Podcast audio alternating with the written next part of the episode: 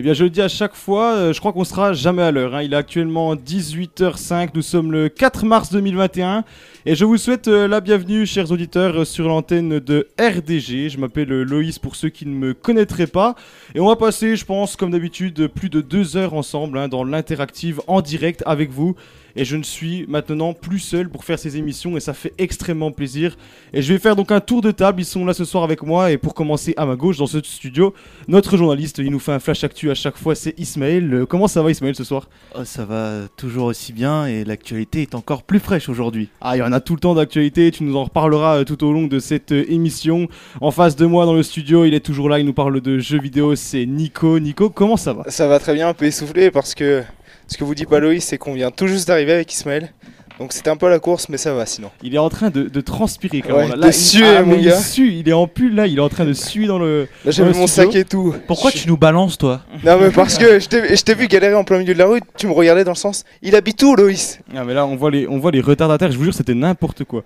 Bon on a aussi euh, Ben, il nous parle de rock avec euh, le riff de Ben à chaque fois, euh, chaque semaine et il est encore là aujourd'hui. Ben comment tu vas ce soir? Super bien, j'ai super bien. Une grande nouvelle en plus qui vient Ah d'arriver. donc je suis sûr, motivé pour refaire une superbe chronique. Alors ce sera même moins du rock, c'est euh, de la variété française, Serge Gainsbourg. C'est l'actualité. On en parlera tout à l'heure. Ouais une grande, il y a eu quand même une très très grande nouvelle. Et tu, sais, tu tu sais que j'adore les bruitages quand même. Et là je me suis dit là pour une nouvelle comme ça, ça vaut les applaudissements. Je pense. Messieurs, mesdames, je lance les applaudissements parce que Monsieur Benoît a appris aujourd'hui qu'il avait eu son permis, messieurs, dames. On l'applaudit. Merci beaucoup, bravo. Vraiment, Félicitations Ben. ah, chapeau, chapeau. Merci, ouais. merci. Là, du coup, c'est. Ismaël qui en train, de me dire est-ce que je siffle? Non, non, pour l'instant, on va, éviter, ça va faire saturer les micros, ça va être affreux. Et enfin, après avoir parlé avec toi, Ben, on va parler avec un tout nouveau. Il débarque dans le studio pour nous parler de sport. Il est passionné, notamment de Formule 1, et ce sera notamment un gros sujet hein, ce soir avec toi. Salut Kelman, comment tu vas? Salut, merci beaucoup de m'accueillir. Et euh, ouais, on va parler un peu de, de tout, de foot, de rugby, de Formule 1. Euh, pas mal de choses au programme et ça va être très dynamique. Ok, bah écoute, on en reparlera. Il y a aussi un lien, je le dis maintenant, ce sera fait, hein, qui, a été mis en ligne. Vous allez sur le compte Instagram de la radio, c'est RDG Radio, et donc euh, il a fait un lien tout simplement. C'est comment C'est Google quoi que t'as fait Un Google Forms, vous pouvez voter pour euh, votre livret Formule 1 de la plus belle cette année. Voilà, il y en a déjà eu quelques-unes. Il y a eu quoi? Alpine, Aston Martin, Mercedes, Red Bull. euh, je- je ouais, il plus, y en a manque, quelques-unes. euh, en fait, il manque juste Williams et Ferrari, et sinon c'est tout est complet. Ok, donc voilà, vous pouvez aller voir, regarder les publications et donc il y aura ça. Et dans la story, cette fois-ci du compte Instagram de la radio, donc c'est toujours RDG Radio, je le rappelle, ça fait pas de mal. Et bien vous pouvez euh, aussi répondre au sondage de la semaine, hein, vous le savez, chaque semaine je vous pose donc une petite question et on va parler de la guerre d'Algérie, hein. enfin on va parler vraiment d'un scandale un petit peu qui éclate en ce moment. Euh, c'est autour du fait, est-ce qu'on devrait s'excuser en fait envers l'Algérie pour la guerre qui a eu lieu et tous les massacres qui ont pu euh, se dérouler? On y reviendra un peu plus plus tard, hein, j'en parle pas pour rien, parce qu'il y a Emmanuel Macron qui a fait une annonce récemment, et j'en rediscuterai plus tard dans l'émission, mais vous pouvez donc aller voter, est-ce que pour vous, est-ce qu'on devrait admettre et donc s'excuser envers euh, l'Algérie euh, pour tout ce qu'on a pu faire pendant euh, cette guerre, donc hein, de 54 à 62 N'hésitez pas, c'est donc dans euh, la story du compte de Instagram de la radio. Eh bien écoutez messieurs, en tout cas, merci d'être là pour passer la soirée, il n'y a toujours pas de filles avec nous euh, qui veulent faire des chroniques, ça serait tardé, apparemment j'ai des, j'ai des échos, hein. moi qui suis directeur d'antenne, on peut dire ça comme ça. Il y a des échos qui me viennent par-ci par-là. Peut-être qu'on aura une fille, un de ces quatre. C'est vrai. La une parité, touche de féminité hein, quand même, parce qu'on est que des hein, je remarque. Il y a, bah, a pas Benji parce qu'il nous a lâchés comme d'habitude. Ouais, il nous lâche tout le temps. Donc euh, on sait pourquoi il nous a lâchés, il préfère passer son temps avec sa copine qu'avec nous, mais c'est pas grave. Mais sa vie, sa sinon il y a que des mecs quoi. Non, après, euh, c'est libre. hein. Je rappelle qu'on peut voilà, se libérer de temps en temps. On est aussi là pour euh, s'amuser. Et le but, c'est d'avoir le temps de préparer aussi nos chroniques. Mais voilà, en tout cas, euh, merci d'être là à vous, les gars. On va continuer évidemment en musique. Et dans un instant, on va parler d'infos insolites. Et je rappelle également qu'en fin d'émission, je vous amènerai à la découverte de Nito. C'est un chanteur pas comme les autres. Et je vous invite vraiment à rester jusqu'à la fin. En tout cas, il est 18h09. Et on va écouter tout de suite Robin Schulz. À tout de suite.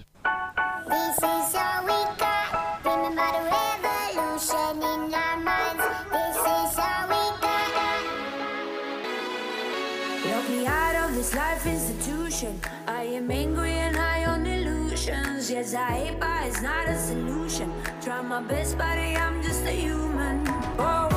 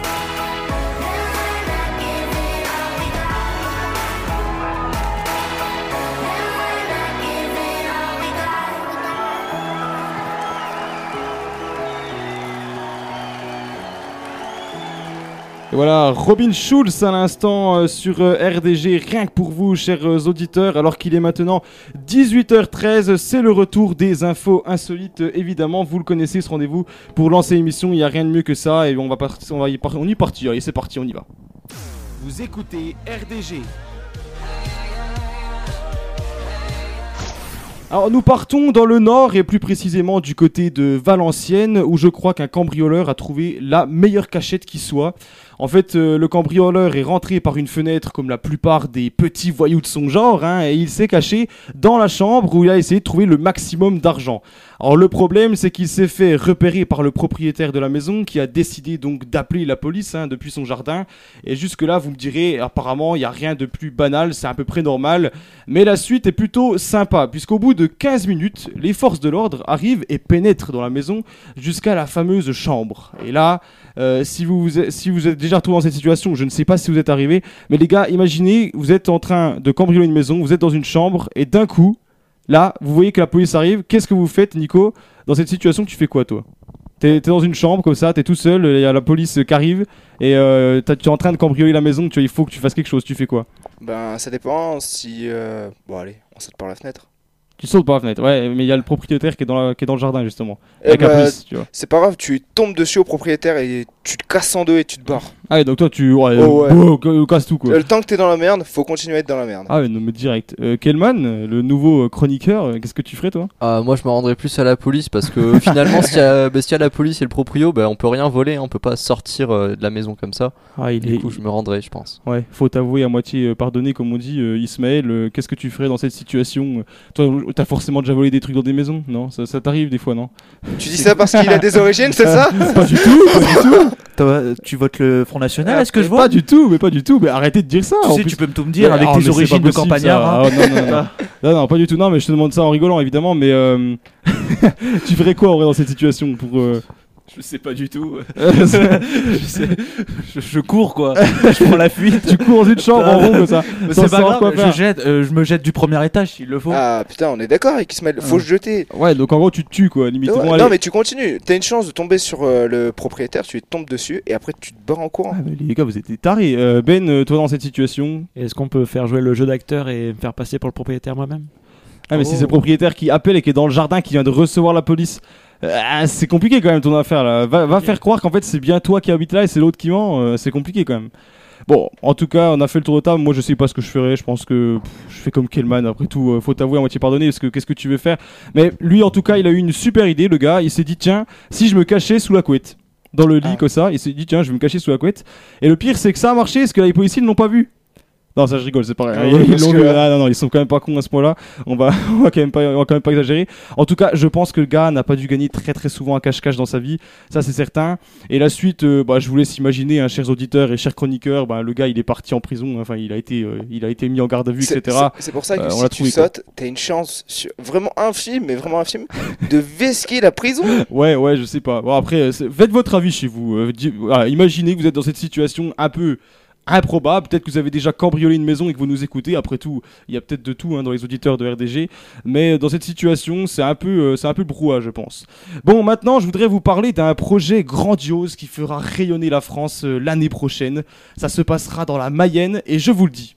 Moi, Loïs Paton, animateur de RDG, eh bien je suis prêt à couvrir cet événement qui sera l'un des plus beaux événements jamais vécus dans l'Hexagone. Tu parles de ton mariage? Ce défi, pas du tout. Ce défi est de taille, messieurs, dames.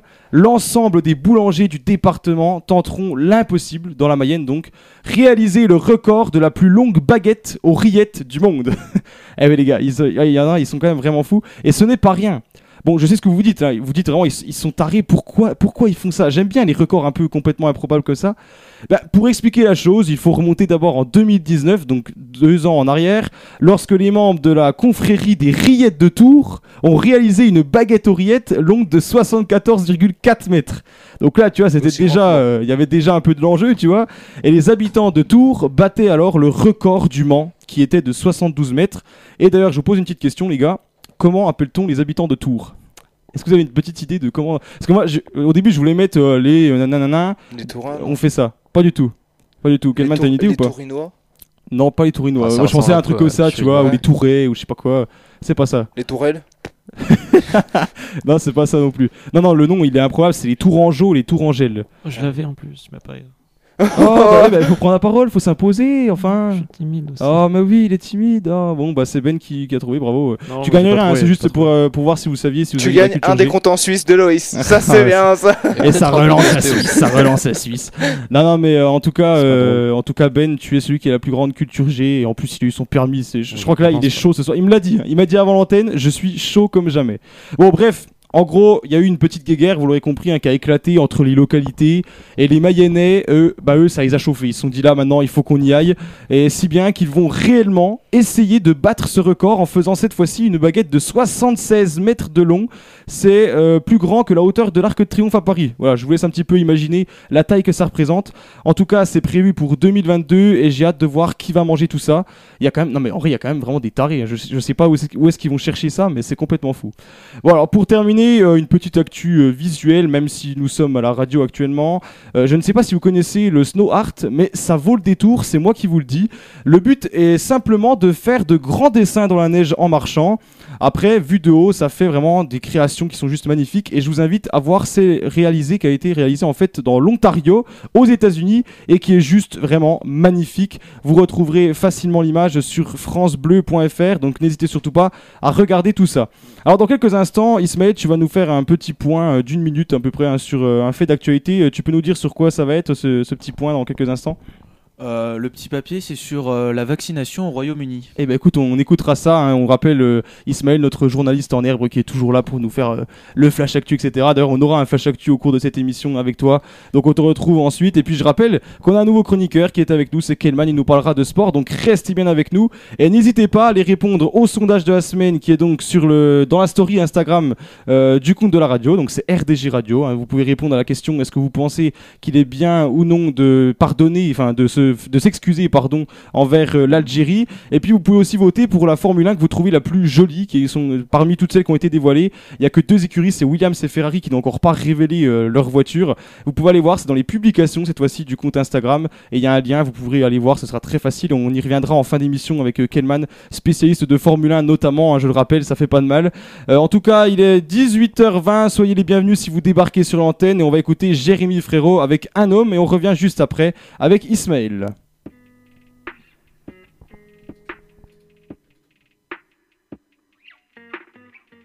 Regarde comme je suis, un cœur et deux points. Je vis, je veux, j'oublie, comme toi ni plus ni moins.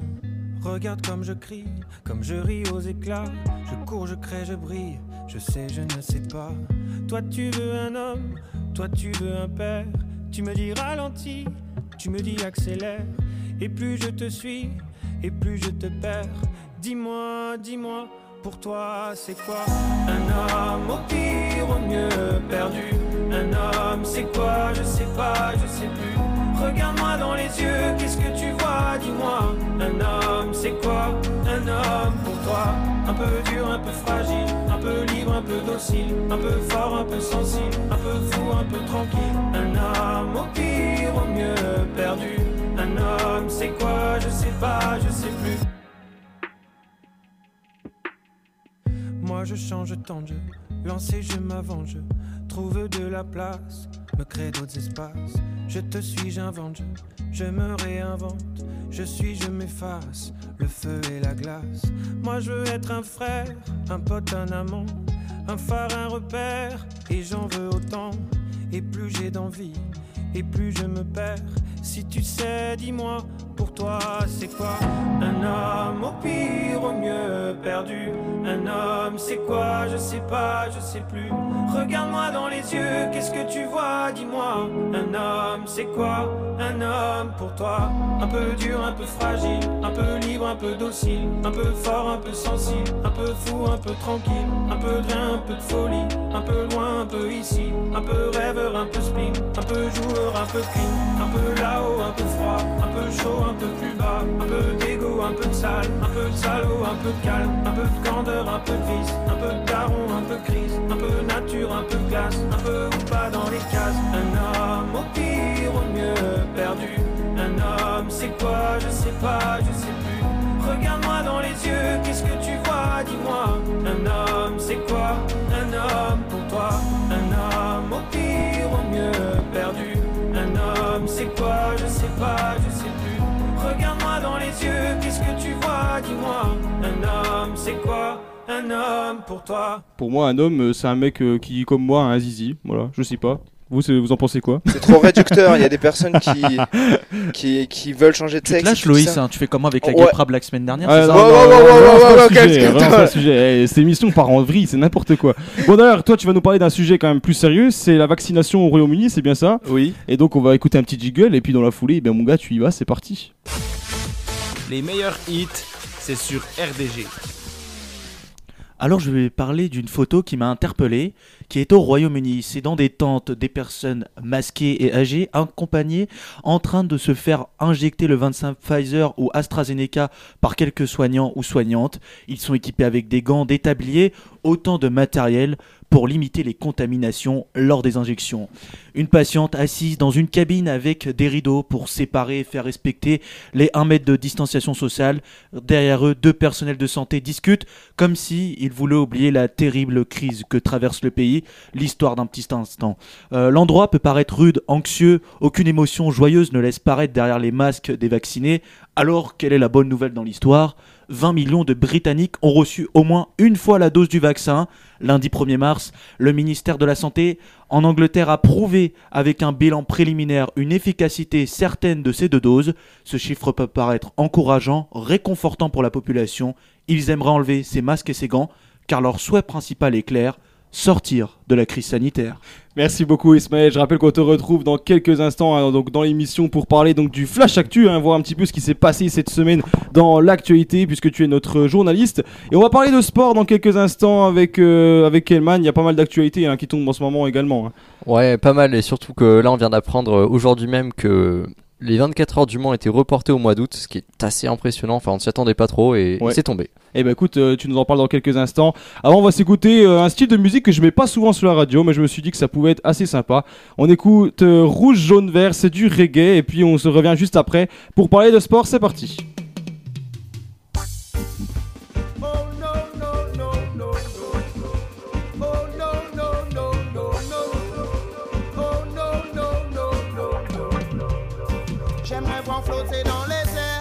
Drapeau rouge en vert. Que le conquering lion fasse partie de l'atmosphère. De la joie, de la bonne humeur pour mes sœurs et mes frères. Maximum de vibes positives, on laisse place au bonheur.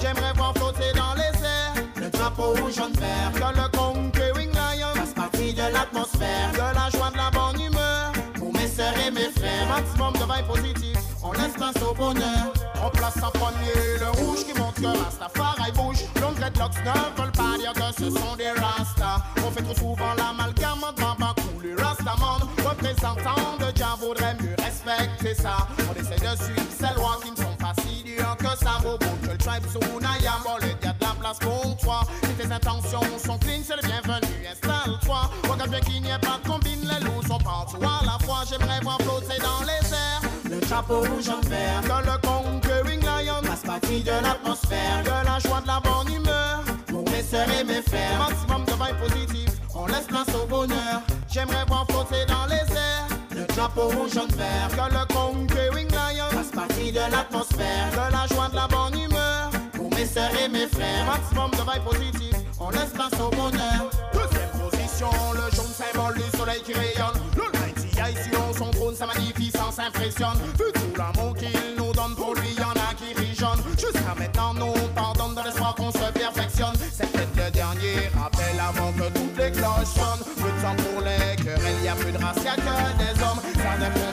complexes excellent, donc se contentent de ce qu'on leur donne. L'argent et l'or ont leurs fidèles qui veulent en avoir. Des tonnes, j'aimerais voir flotter dans les airs. Le chapeau rouge en vert. Que le conquering lion fasse partie de l'atmosphère. De la joie, de la bonne humeur. Pour mes sœurs et mes frères. Maximum de vibes positives. On laisse place au bonheur. J'aimerais voir flotter dans les airs. Le chapeau rouge en vert. Que le conquering lion fasse partie de l'atmosphère. De la joie, de la bonne humeur. Pour mes sœurs et mes frères. Maximum de vibes positives. On laisse place au bonheur. Père représente Zion pour une bonne méditation. Respecter la foundation, c'est l'évasion qui fonctionne. C'est normal d'enfermer les hommes, interdire tous les mobiles hommes sur la liberté. On se questionne en plein cœur de Babylone. Le verre c'est aussi tout ce qu'il y a de naturel, non? Give me me highway, Give me la jaune vers la rouge spirituelle, non? C'est notre remède. Put it my head. J'aimerais voir flotter dans les. Le chapeau rouge en vert. Que le conquering lion fasse partie de l'atmosphère. De la joie, de la bonne humeur. Pour mes sœurs et mes frères. Maximum de vibes positives. On laisse place au bonheur. J'aimerais voir flotter dans les airs. Le chapeau rouge en vert. Que le conquering lion fasse partie de l'atmosphère. De la joie, de la bonne humeur. Pour mes sœurs et mes frères. Maximum de vibes positives. On laisse place au bonheur.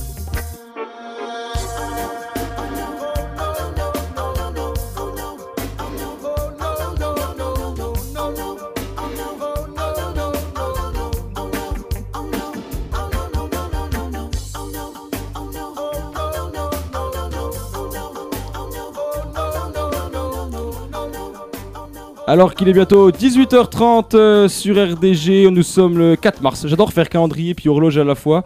Et on va parler maintenant de sport avec euh, Kelman, il est toujours avec nous, c'est un nouveau, hein. il vient nous parler de sport et honnêtement, le connaissant, ça va être juste parfait. En tout cas, Kelman, nous t'écoutons, jingle et c'est parti.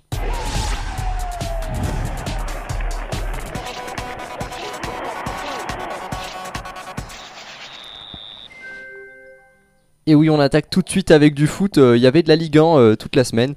La course au titre est toujours aussi serrée. Les trois premiers ont chacun gagné leur match lors de la 28e journée de championnat. Lille a assuré la victoire 2 buts à 0 face à l'Olympique de Marseille. Le PSG est allé gagner 1 à 0 sur la pelouse des Girondins de Bordeaux. Et l'Olympique lyonnais a remporté une victoire précieuse face à Rennes sur le plus petit des scores.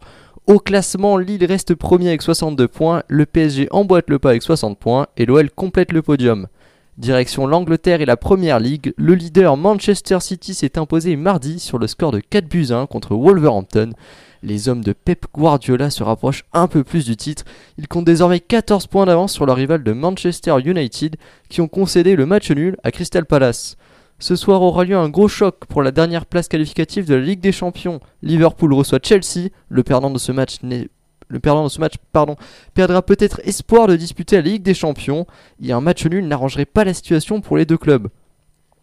Direction l'Espagne et le FC Barcelone s'est qualifié hier soir pour la finale de la Coupe du Roi.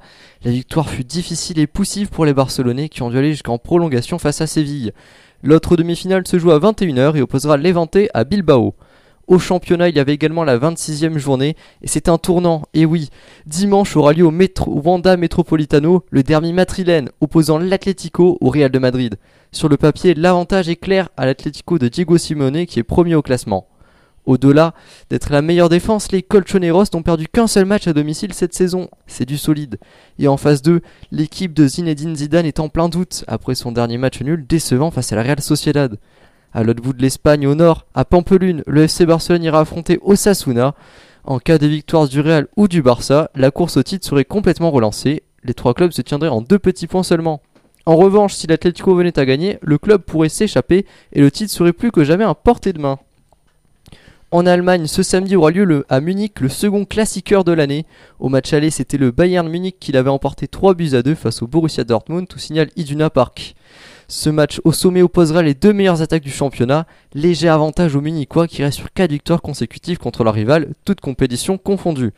En Italie, c'est la 25e journée de championnat et le- en match d'ouverture mardi, la Juventus de Turin l'avait facilement emporté face à la Spezia sur le score de 3 buts à 0.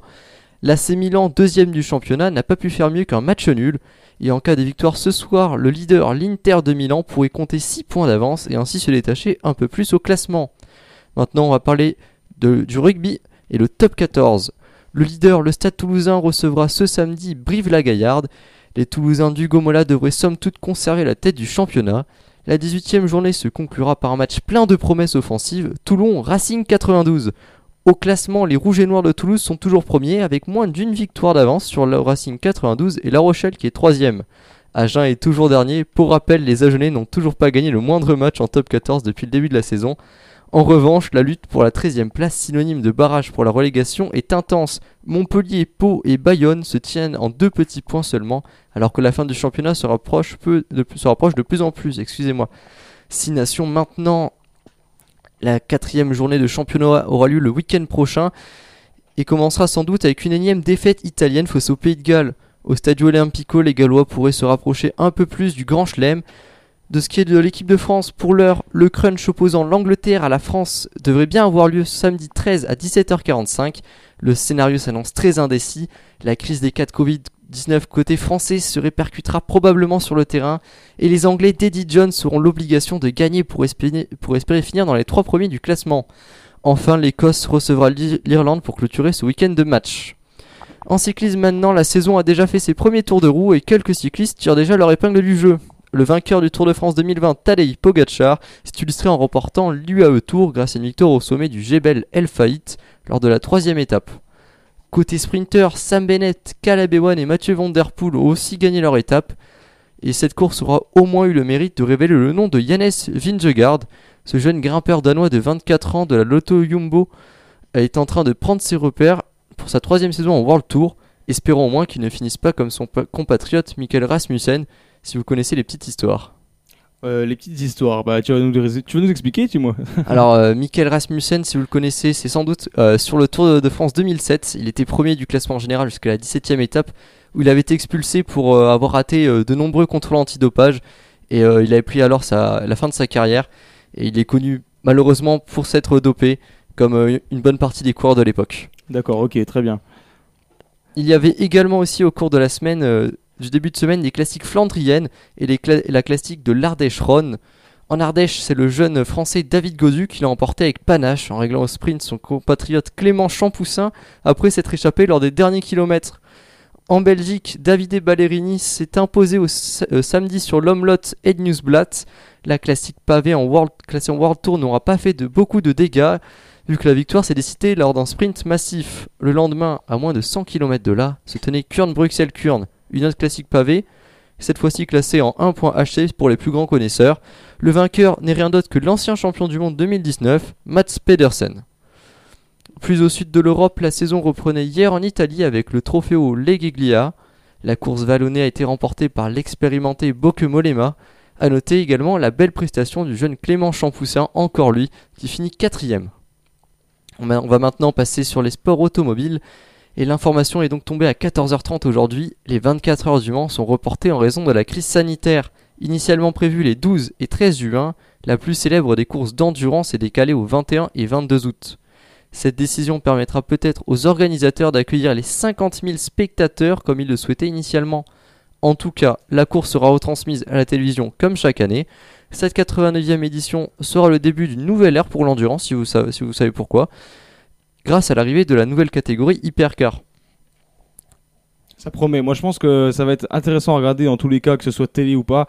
On espère que le public sera présent. C'est sûr que c'est une épreuve quand même euh, hyper importante et 24 heures du Mans. Donc, euh, enfin, moi personnellement, qui suis fan de sport auto, je sais que toi aussi, Kelman. Ouais. euh, là, c'est une- un événement, on l'attend tous et on verra ce que ça dit, quoi. Bah, surtout que l'an dernier, ça avait été déjà reporté. Et en plus, il n'y avait pas eu de, de spectateurs. Et, et vraiment, les organisateurs veulent vraiment qu'il y ait des spectateurs pour euh, au moins voir la première année des hypercars. Ils sont vraiment très attachés à ça et on espère qu'ils pourront le faire. On verra ce que ça dit. Et tu nous parles d'autres sports automobiles également. Ouais, ég- également. Du coup, toujours avec des pilotes exceptionnels et avec des voitures plus rapides que celles de Fast and Furious, il y a le WRC. Le week-end dernier avait lieu la deuxième manche du championnat, l'Arctic Rally de Finlande. Sous la neige, c'est l'Estonien Ottanak qui l'a emporté devant le local de l'étape, Kalle Rovenpera. Les images déjà impressionnantes avec la neige l'étaient encore plus lorsque les pilotes roulaient la nuit. On vous laisse aller regarder les vidéos sur YouTube, ça fait vraiment frissonner. Ils sont à 130 dans des virages de nuit, c'est vraiment Ouais, spectaculaire. J'ai maté ça, j'étais fou. Moi, je, je sais pas comment ils font, mais c'est un truc de ouf. Ah, c'est leur talent, hein, je sais pas Ouais. quoi dire de plus, ils sont Ouais. forts. hein. c'est incroyable, c'est incroyable. Du coup, au classement, les 4 premiers n'ont que 8 points d'écart. Le jeune Rovan Pera reste leader avec 39 points. C'est 4 de plus que Neuville, qui est deuxième. Et le français Sébastien Ogier est troisième. Louis, je sais aussi que tu es connaisseur, vous aussi, mes camarades, vous êtes tous connaisseurs. Vous pouvez m'en dire un mot sur ce rallye Je sais que Louis, toi, tu l'as regardé. Oui, bah, moi j'ai regardé. euh, je pense que. Moi, en fait, j'ai pas été choqué par la victoire de, de parce que c'est un- l'Estonien. Il a toujours été très très bon euh, sur, euh, sur tous les rallyes où, en fait, où il faut glisser. Un rallye terre et glace, il a toujours été très très bon. Et là, sur ce rallye de Finlande, il a encore prouvé qu'il était régulier et capable de grandes choses. Il est un peu moins bon sur asphalte, hein, qu'on a vu au rallye de Monte Carlo, donc il a eu quelques petits problèmes. Et c'est vrai que moi, je j'étais pas choqué de le voir remporter ici, même si Ogier avait commencé rallye très très bien avant de faire justement un crash le samedi dans la dernière spéciale à 200 mètres de l'arrivée de la spéciale en plus donc c'était vraiment euh, il était frustré le, français à ce moment là mais voilà je pense que Otanak a prouvé qu'il était encore là qu'il fallait pas l'enterrer tout de suite parce que beaucoup de gens commençaient à dire qu'il ne serait pas là pour jouer la victoire au championnat et ben moi qui aime bien Otanak en plus je, je pense qu'il sera là pour jouer avec Hyundai euh, une grande place En tout cas, euh, ça s'annonce serré cette année. Et tant mieux pour nous. Et enfin, on va terminer ce flash sport en parlant de Formule 1. Ça va être plus tranquille. Il n'y a pas de, de résultats, il n'y avait pas de course. Il y a juste les présentations des nouvelles livrées, donc des nouvelles couleurs et des nouvelles monoplaces pour cette année 2021. Euh, les présentations, elles ont lieu depuis, euh, depuis le, à peu près mi-février. Elles devraient se finir normalement le 10 mars avec Ferrari.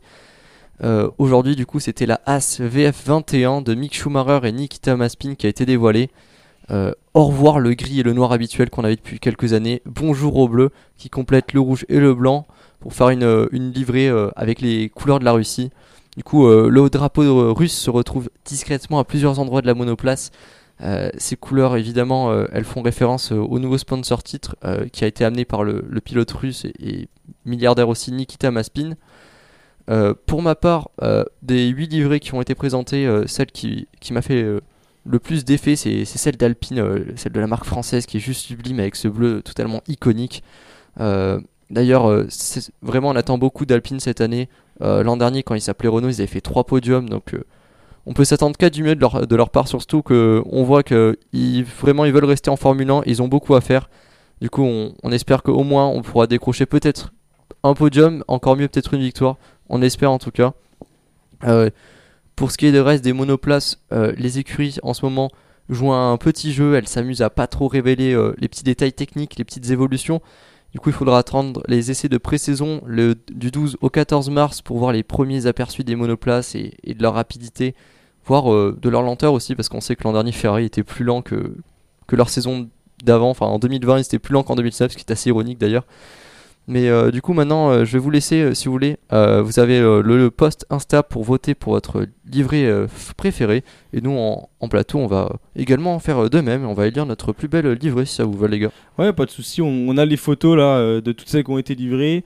Euh, rappelle juste les marques peut-être Kelman pour ceux qui nous écoutent, euh, voilà, qui, Ok, qui ok. connaissent peut-être pas trop aussi. Donc, Alors, je du- rappelle, hein, vous pouvez, en fait, quand il dit aller voter pour les livrets, vous allez donc sur la publication Instagram euh, du compte de radio. Donc, je rappelle, hein, ça fait beaucoup de rappels, mais si vous débarquez à l'instant, peut-être que vous connaissez pas, c'est RDJ Radio. Euh, vous nous trouverez tout de suite. Et donc, euh, il y a une publication avec donc on voit un pilote d'ailleurs dans une Alpine. Et donc, dans la description, il y a un lien et vous pouvez donc aller voter tout simplement pour la voiture que, que vous préférez. On a, moi, j'ai l'Aston Martin devant moi qui est d'ailleurs très très jolie. On a quoi Red Bull aussi également. Ouais, on a Red Bull. euh, du coup, euh, l'écurie B de Red Bull AlphaTauri, euh, Mercedes, l'écurie championne du monde en titre, Alfa Romeo, les Italiens, euh, Alpine, la marque française, du coup, euh, Haas, l'écurie américaine de, du, de Gene Haas, euh, McLaren également. Et je pense que on a fait le tour avec Aston Martin aussi, du coup. Ouais. Vous en pensez quoi, les gars? Alors moi je, vais commencer les gars, moi personnellement je suis comme toi Kelman, genre vraiment la... c'est pas parce que je suis chauvin, je dis Ouais, pas ça parce que c'est la française mais hein. l'Alpine est vraiment magnifique, même si Aston Martin pour moi arrive deuxième assez proche parce que je trouve qu'elle est magnifique, ils ont vraiment réussi un très, très, euh, une très très jolie voiture en tout cas, on verra si elle est performante également hein, mais elle est jolie, après euh, ouais l'Alpine juste en plus dans les couleurs que, qui- que je voulais, genre bleu comme ça, c'est le bleu vraiment Alpine et c'est... Voilà, on reconnaît la marque Alpine dans cette Formule 1 et je trouve qu'elle est vraiment très très jolie. Euh, Nico, t'as une petite idée toi dans ce que tu vois là? Euh, c'est euh, l'Alfa Romeo, c'est ça, si je me trompe Ouais, pas? Ouais, ça. exactement. Ok, parce que j'arrive pas à trop lire Kelman. Non, mais l'Alfa Romeo, le blanc et le rouge, comment ils s'accordent tellement bien. On voit sur l'arrière de la voiture que le blanc et le rouge, ça, franchement, j'arrive même pas à décrire, ça s'accorde tellement bien. Je suis pas trop couleur bleu, jaune, noir, etc. Je suis plus dans les couleurs un peu plus claires, même si euh, à différenciation de couleurs, voilà quoi.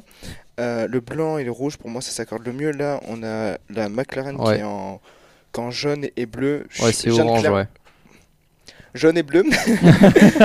Euh, comme je viens de Clermont, ça me fait penser à l'ASM, mais je trouve que ça, ça reflète, ça reflète pas assez. euh, après, c'est peut-être la qualité d'impression aussi. Ouais, que- peut-être. Moi, je, moi personnellement, je trouve que c'est la moins belle, quasiment, la McLaren. Ouais, pour moi, c'est pas. Ouais, moi aussi, pour, pour l'instant, c'est la moins belle. Après, euh, reste à voir ce que fait Williams et, et Ferrari. Mais l'Alfa Romeo, pour moi, c'est aller au-dessus. Moi j'aime beaucoup la, la Mercedes, la, la sobriété du noir, un peu une petite pointe de rouge, très très sympa Ouais. je trouve. Et puis ça change d'habitude, je trouve qu'il était un peu plus grisé. Et là c'est vraiment du noir Ouais, en fait, depuis euh, l'an dernier, euh, du coup, euh, leur pilote phare, Lewis Hamilton, s'engage vraiment pour le racisme. Et du coup, ils ont suivi, Mercedes a suivi le mouvement de, Lewis Hamilton. Et du coup, ils ont proposé une livrée noire.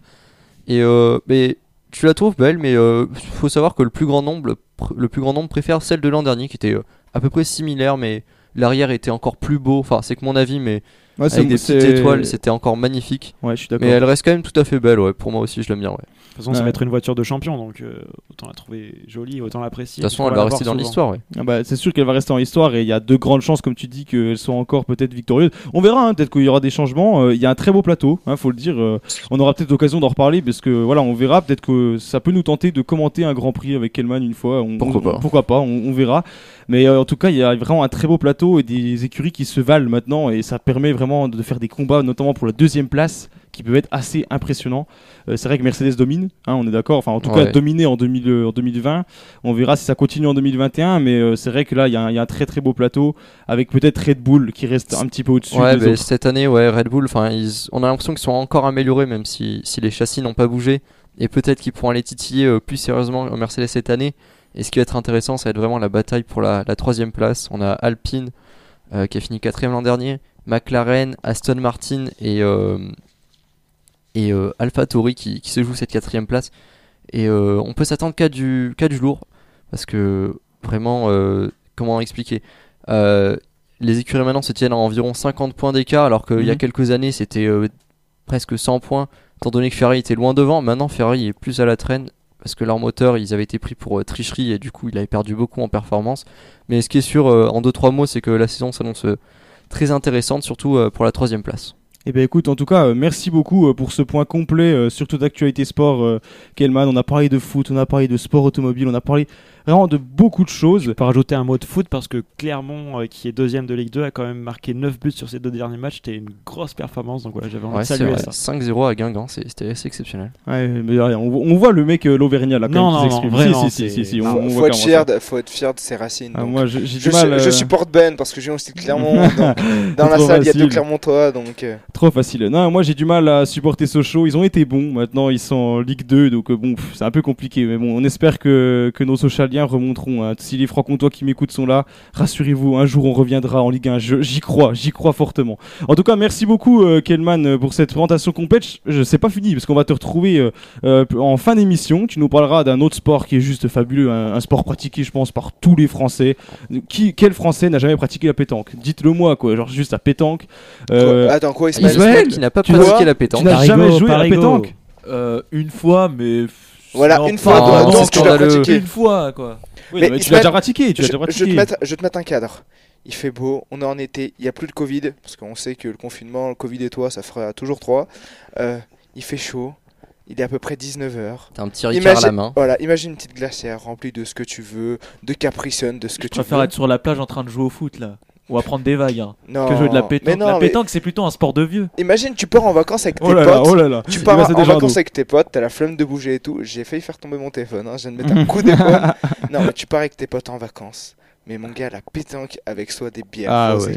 Mais c'est la Mais meilleure la- chose. avec des potes, que- franchement, Euh, que l'alcool est à, exceptionnel. conso- à Ah, consommer avec L'abus modération. d'alcool euh, est dangereux pour la santé. Hein, Louis, bien. plutôt Ouais. euh, tireur ou pointeur Tu tires moi, ou tu ah non, moi, je, moi, clairement, je, je pointe. Moi, je, je sais pas tirer. Moi, dès que je, dès que j'essaie de tirer, je, je tape dans le décor, j'assomme quelqu'un. Donc non, non, non, moi, je, je, je pointe, moi, très clairement. Après, on, on, on verra un jour. On pourra peut-être faire un petit tournoi RDG. Ça Ouais. peut être sympa. Ça, Dans- le dans ton appart. pétanque RDG. dans, dans ton appart, ça peut être sympa. Euh, non, non, on va éviter 30 mètres carrés. Je pense que vous allez me casser les meubles. On va éviter. Mais non. Bon, allez, bref, on va passer une petite musique parce que ça fait longtemps qu'on parle. En tout cas, merci beaucoup, euh, Kelman, Eh ben, de pour cette- ce point. On te retrouve pour parler donc de la pétanque, de l'histoire de la pétanque même. Et euh, dans un instant, on va jouer à un petit jeu. On va, je vais vous balancer des actualités. Vous allez me dire si elles sont vraies ou fausses. Donc restez bien avec nous. On va rire ensemble. Il est actuellement 18h46 et on continue en musique.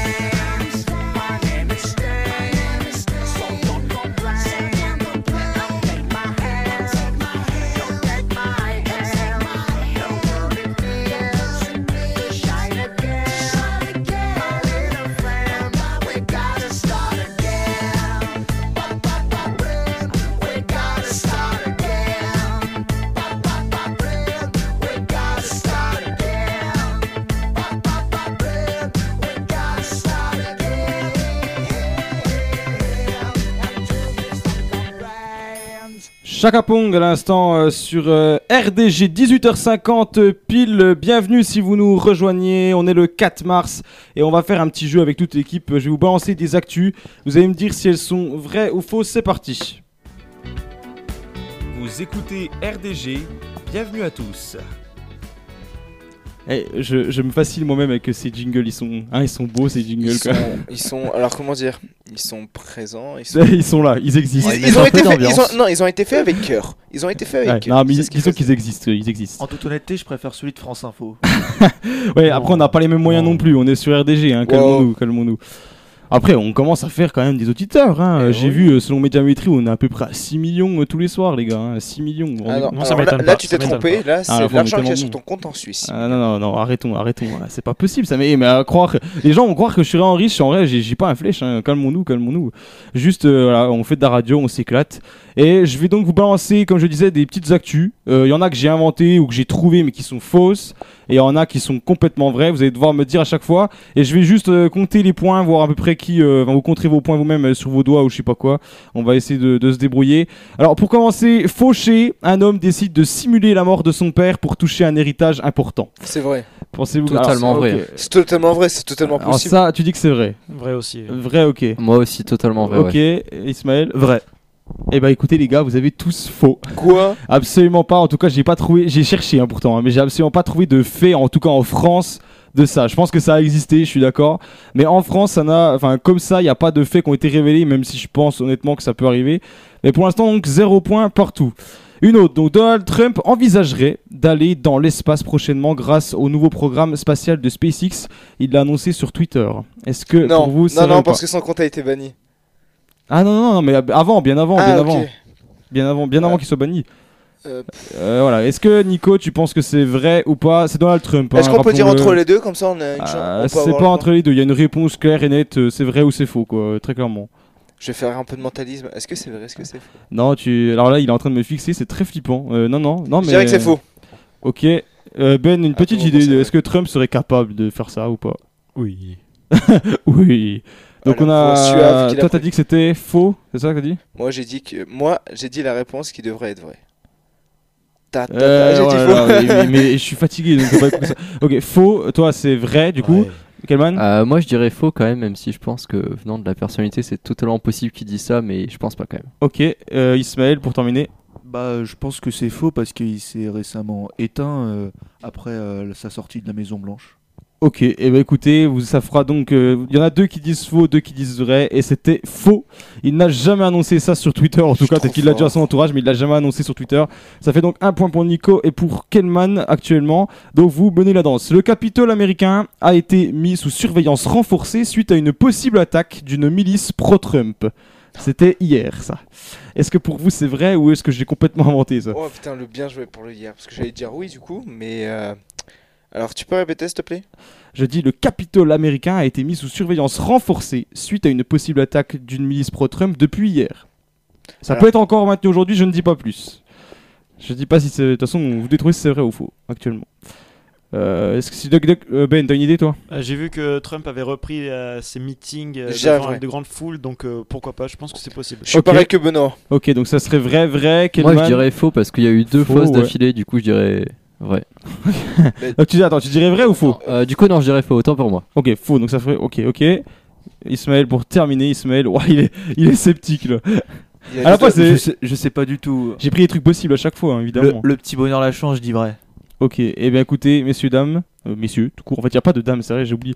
Euh, c'était vrai, c'était complètement vrai. Il y aura bien, euh, y a bien eu ça depuis hier et ça c'est maintenu aujourd'hui, je crois. hein. On n'a pas de nouvelles pour le moment, mais c'est maintenu. Il y a vraiment une possibilité d'une milice qui débarquerait. C'est, il y a des gros mouvements pro-Trump partout de toute façon en ce moment. Du coup, le point, là, ça fait deux points pour toi, Nico, c'est ça? Tout ça fait, fait. un point pour Ben. Donc toi, Kelman, t'as pas de point. Et toi, tu m'avais Si, dit. si, il a un point, Kelman, Kelman. il Ouais, a- t'as le point point, mais t'as un pas, point. t'as pas gagné de point tout de suite. Non. Et Ismaël, ça fait deux points. Non, non, ça Non, fait c'est un point. point. Et c'est- Je te jure, j'en ai Ça deux. fait un point. Je te jure, j'en ai deux. Non, non, t'en as qu'un. Non, je ne triche pas. Si, si, si, t'en as qu'un. Vous avez déjà l'Alzheimer Non, non, à non, 40 non, ans. non, non, non, non, non, parce que c'était Kelman et moi. Euh, alors, au premier truc, on a tous suivi. J'ai absolument pas suivi, je sais pas en Après, vrai. après c'est Kelman et moi où on a eu un point. Et là, je viens d'avoir mon deuxième point. Et là, t'as un point, un point, un point, deux points. C'est tout, hein, Ismaël. Hein. Ouais, c'est bon. Ouais, bon, ils ont pas compris, je pense, les auditeurs, mais on verra, on va rappeler le score à la fin, de toute façon. Euh, une autre, donc, il y a quelques jours, de nombreux Espagnols se sont rendus dans les rues de Madrid pour protester contre les mesures sanitaires. Vrai. Ok, vrai pour Nico. Vrai aussi pour moi. Vrai pour, Ism- pour Kelman. Vrai. euh, Ok, vrai pour Benoît. Ok, merci Ismaël. Je Quand dirais je dis de- quand- attends, juste que je précise quand même, quand je dis de nombreux, c'est pas euh, 2, 300 ou même 1000, hein, c'est genre des. Voilà, c'est euh, genre 10 000 personnes qui sortent dans les rues, quoi. C'est pas. en train c'est de penser, j'en j'y- j'en ai pas entendu parler. Si, si, il y a eu des manifestations C'est en. Espagne. Il y a eu des manifestations en Espagne. Je suis pas sûr que ce soit à Madrid, mais je sais qu'il y en a eu pour. donc, euh, donc tu maintiens ton vrai, toi tu, Je ma- vais maintenir. tu maintiens, euh, il maintient. Moi, je dis faux. Et ben, il y a que, il y a que Ismaël qui marque un point. Il n'y a pas du tout eu de manifestation, en tout cas de grande envergure à Madrid. Ouais, Jamais. Pas à Madrid, mais je sais qu'en Espagne, il y en a Ah eu. oui, non, mais il y en a eu, mais pas à Madrid.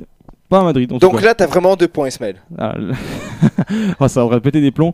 Alors là, c'est une, euh, c'est presque une boutade ce que je veux dire. Toulouse a perdu 70-0 face à La Rochelle le 27 février dernier. On dirait la Ah, j'ai vu le match Lyon. et Ah, c'est totalement faux. ah, Belle victoire, ah, 14 11 des Toulousains, magnifique. Ah, il connaît même le score, non, évidemment. Ah, bah, on regarde les matchs pour- aussi, C'était hein. pour la blague. Si t'a- si t'avais dit euh, Bayonne a gagné contre la SM 73 à 3, ça Mais là, passer, En mais fait, je me sens avec l'inverse. Ismaël, on est un peu les intrus dans cette équipe parce que là, je suis entouré de passionnés de rugby. Genre là, il y a deux mecs pour la SM en face de moi. Kelman, pour ceux eux, ils le connaissent pas encore les auditeurs, mais c'est un pro euh, Toulouse, vraiment un fou de Toulouse. Un pro Qui d'ailleurs est en tête du classement actuellement, donc là il est, il est très heureux là, Kelman. Là il fait un signe vers le ciel, il est, il est Et content. là. juste pour montrer hein. que la, la statistique est belle, puisque les Toulousains, ça fait.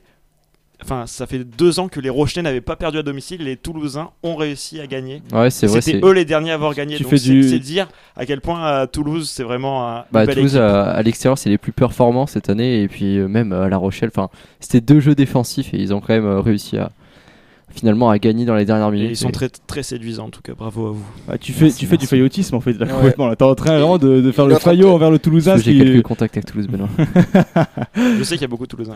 Bon allez, une petite dernière euh, pour terminer et puis pour essayer de départager un peu tout ça. Aux États-Unis, une personne décède suite à une grève d'un poumon infecté par le Covid-19. C'est vrai. C'est vrai pour euh, Nico, Non, c'est faux. c'est faux pour Ben. Est-ce que j'ai été capable J'ai d'inventer envie ça de croire pas Nico parce qu'il avait l'air assez confiant. Des fois, c'est Nico, il part comme ça puis en fait il se loupe complet. hein. Pour Madrid, il était assez sûr et en fait pas du tout. hein. Je pense que Nico, il est emporté par ses émotions, donc je vais dire faux.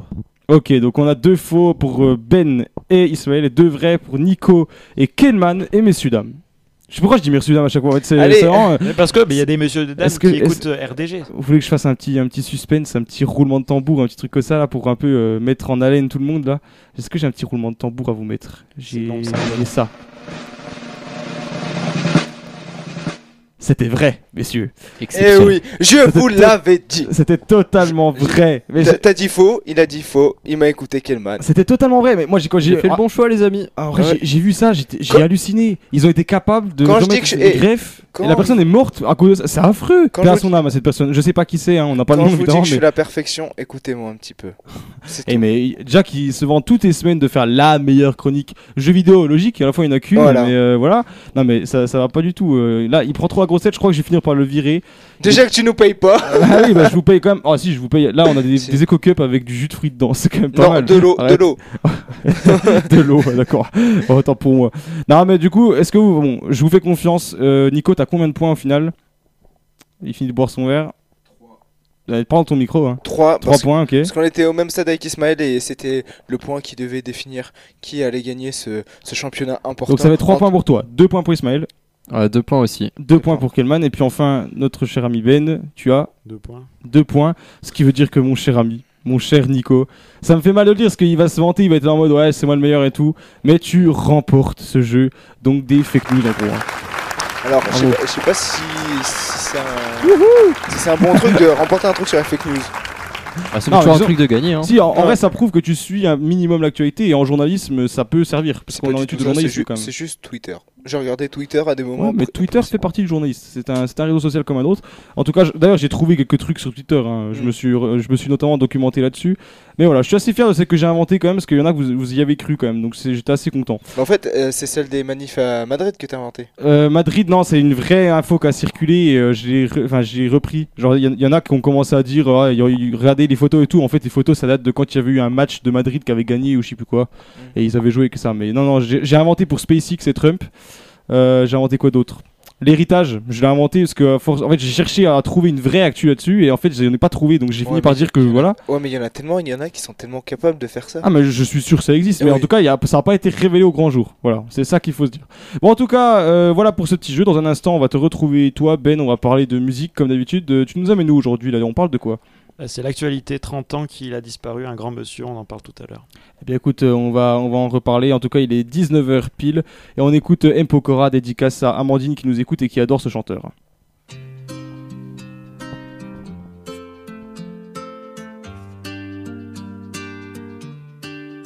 veux-tu que je te dise? On se l'est promis juré Le temps qu'on réalise Les années sont passées C'est que partie remise Un jour se retrouver C'est marqué sur les murs Des couloirs du lycée On telle l'évidence On a bien beau se fuir Mais rien n'a vraiment changé on s'aime, on y pense, à quoi bon tenir? Le cœur parle pour nous, tu le sais. Loin sont les souvenirs qui peuvent nous rapprocher. A beau se mentir, un jour passé vient nous rattraper.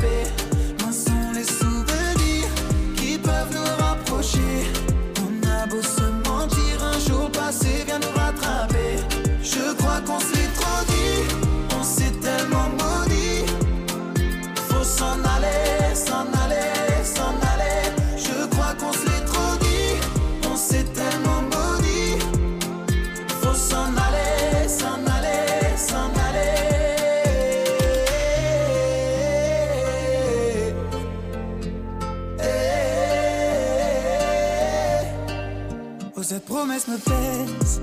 Il est temps de tout déballer. Et je me croyais trop à l'aise que je pouvais tout envoyer valser. Je suis pas le meilleur, mais quand je suis avec toi, je suis vrai. Sans nous, je suis rien, je suis fou. Je me perds faire le large, je peine à revenir. Sans toi, je suis une âme en détresse. Sans toi, rien ne marche, homme à la dérive. Nos souhaits, c'est tout ce qu'il me reste. Loin sont les souvenirs qui peuvent nous rapprocher. On a beau se mentir, un jour passé vient nous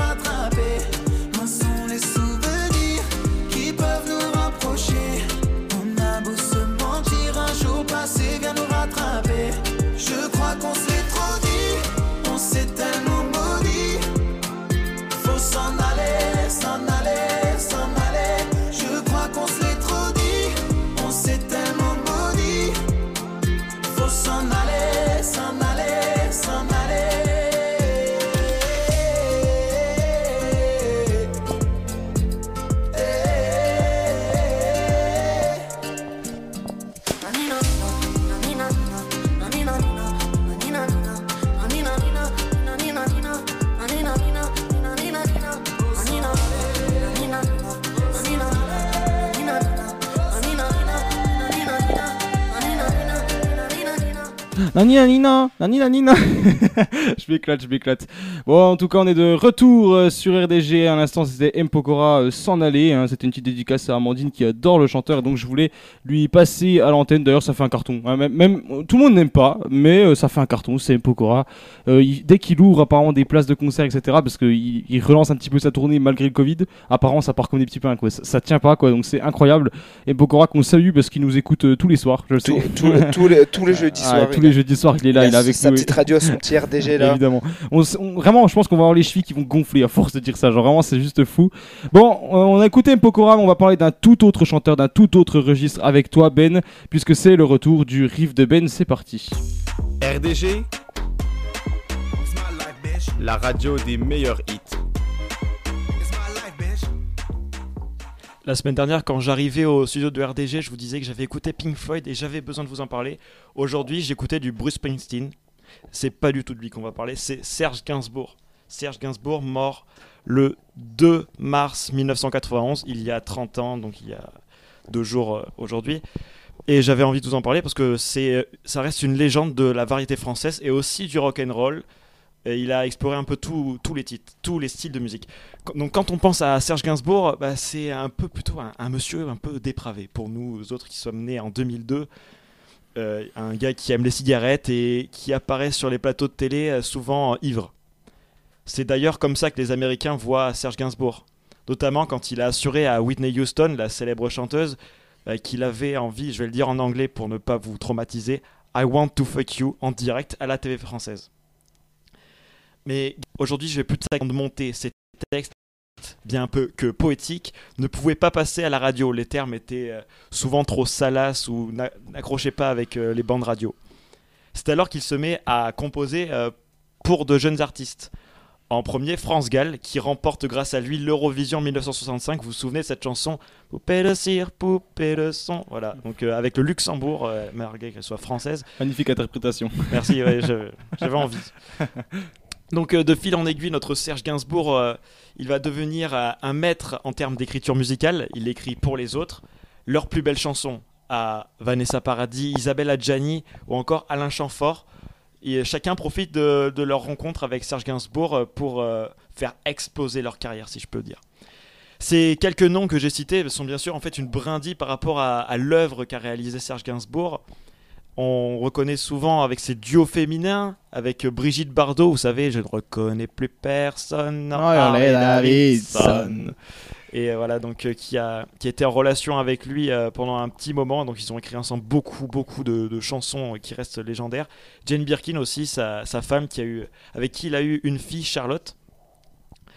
Donc euh, parfois, en créant le scandale avec ses femmes ou euh, tout seul, euh, je voudrais faire un, un appel à tous les moches de France, puisque Gainsbourg, lui qui était réputé pour son visage, euh, si je peux me permettre, peu attrayant, on le surnommait l'homme à la tête de chou, puisqu'il avait Ah, de très vrai. grandes oreilles. Euh, donc Oh, voilà, ce pauvre. surnom est là pour démontrer. voilà, il était reconnu pour ça, c'est vrai. Il, se Reconnu pour être une tête de chou. Et donc il a pourtant eu les, plus belles femmes du monde, hein, donc euh, Jane Birkin et euh, Brigitte Bardot qui étaient vraiment euh, la, référence en termes de, de mannequinat, j'ai envie de dire c'était une actrice, mais voilà, elle était quand même assez magnifique. Bon, revenons-en à nos moutons, j'ai envie de vous faire écouter une musique qui me tient particulièrement à cœur. Je vais la dédier à ma maman qui l'écoutait vraiment souvent quand j'étais plus jeune. C'est elle en fait qui m'a fait découvrir aussi tout cet univers de la mu- musique française de Serge Gainsbourg. Donc c'est un duo avec sa fille Charlotte Gainsbourg que au début quand je l'écoutais je trouvais un peu bizarre mais voilà c'est Limon Incest sur RDG. Elle s'appelle comment ta maman, juste pour savoir? Christelle. Eh bien, Christelle, c'est pour vous, on l'écoute.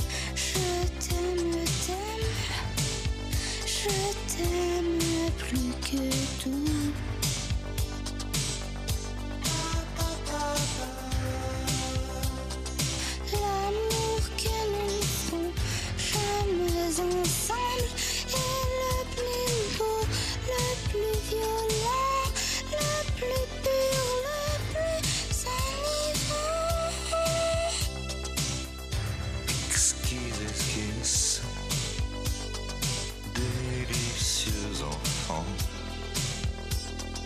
un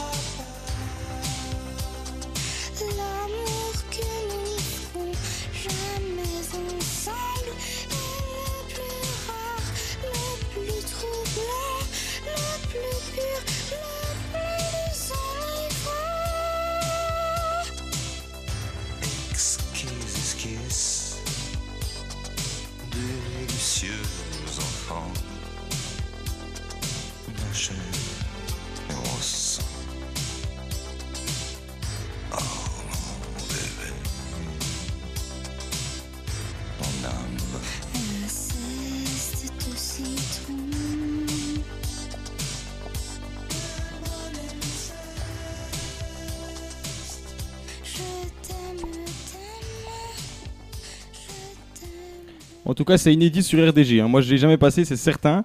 Bah, merci pour cette euh, découverte déjà, euh, Benoît. On va en écouter une autre après, hein, intéressante également. Mais avant ça, on va passer tout de suite à la chronique euh, jeux vidéo de Nico. Il nous fait toujours le tour d'actualité de tout ce qui s'est passé sur la planète jeux vidéo. On t'écoute après le jingle. RDG, la radio des meilleurs hits. Bon, cette semaine, il y a eu pas mal de, mou- de mouvements et de rebondissements. Contrairement aux éditions suivantes, euh, aujourd'hui, je vais apporter un tout petit changement. On va parler d'un film. Bon, pour rester un peu dans la ligne éditoriale que j'apporte à la chronique euh, de RDG, on va rester sur une adaptation de jeu vidéo qui va être euh, présente sur le grand écran. Et bien sûr, cet univers a déjà été développé et continue à être développé.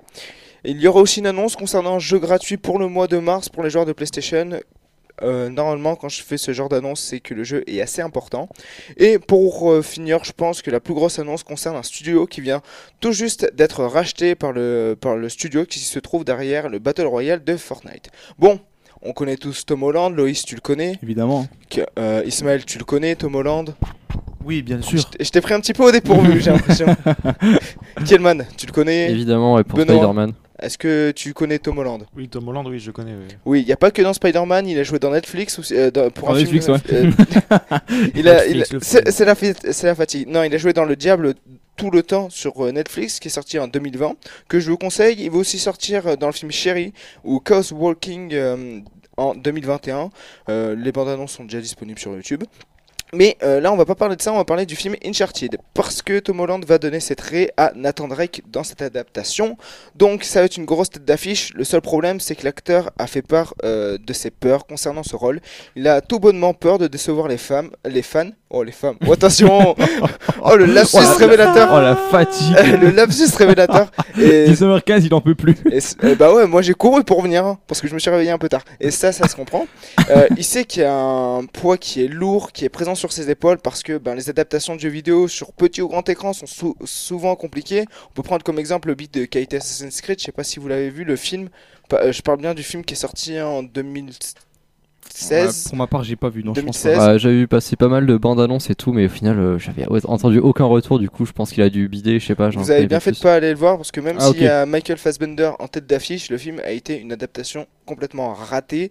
Euh, faut regarder plusieurs fois pour comprendre l'histoire et comprendre à quel, euh, à quel euh, déroulé ils essayent de te faire amener. Donc c'est vraiment un, un film qui a ni queue ni tête.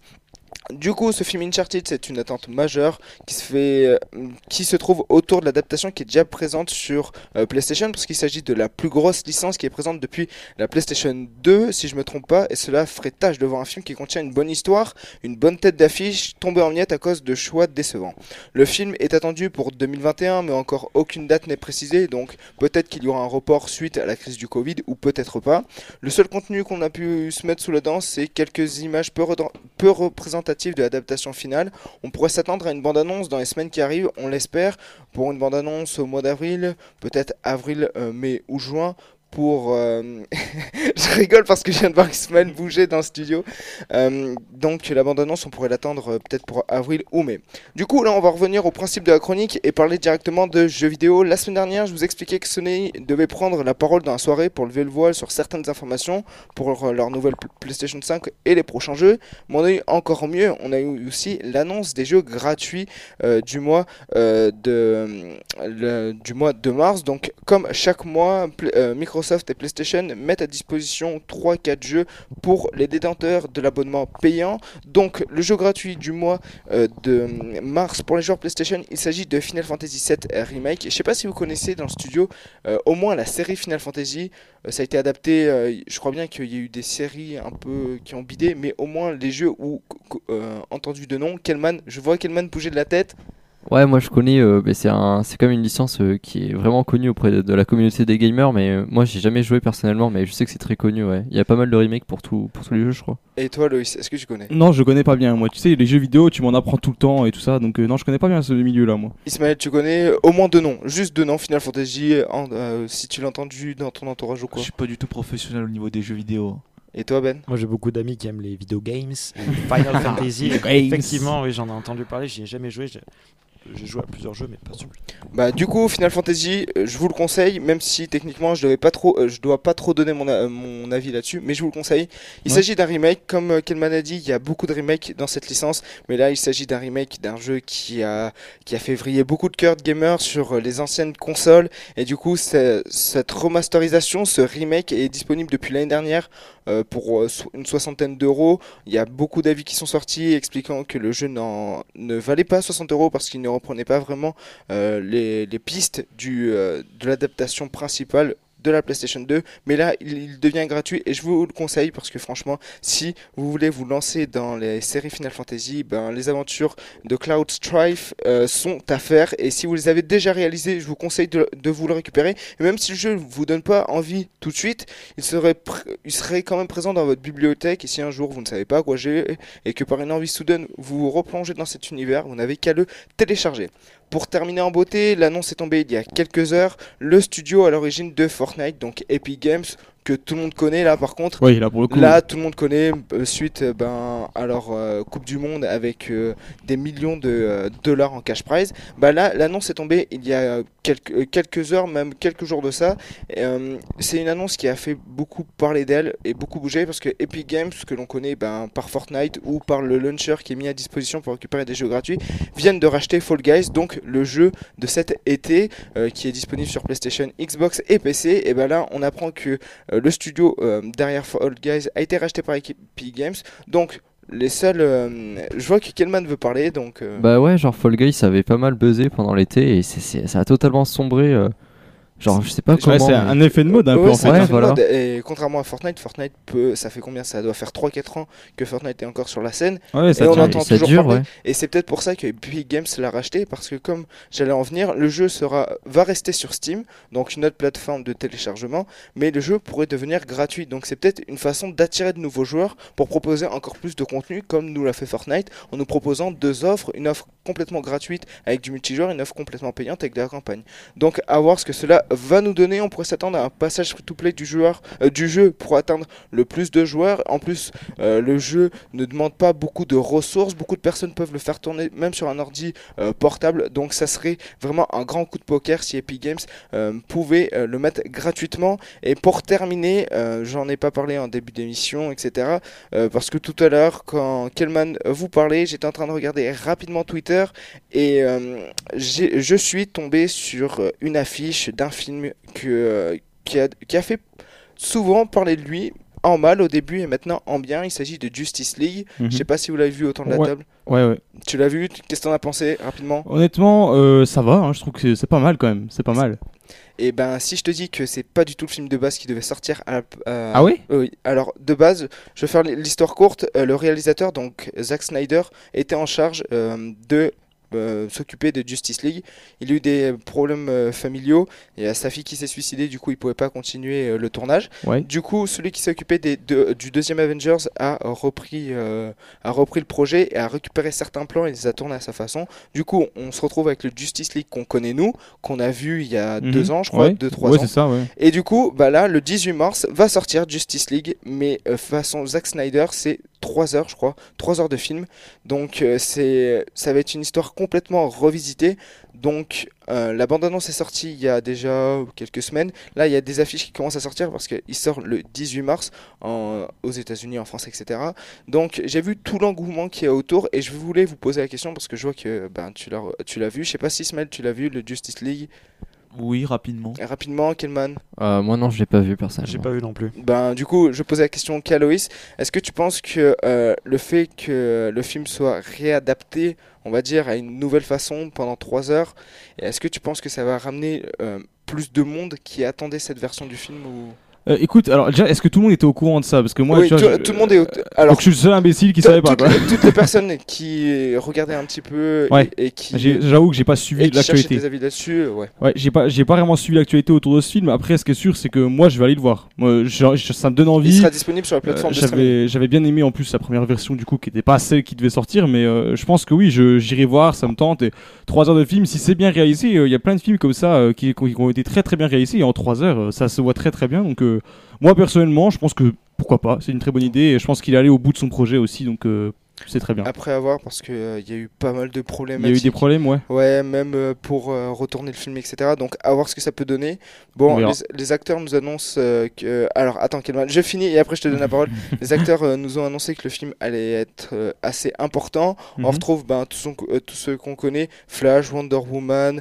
Euh, Il y a même le Joker qui va apparaître dans la bande-annonce. euh, Au dernier moment, on voit le Joker euh, réapparaître. Il y a Batman, il y a Superman avec un costume emblématique pour ceux qui sont un peu fans des comics et qui ont un petit peu regardé Superman dans ses premières adaptations en, en animé.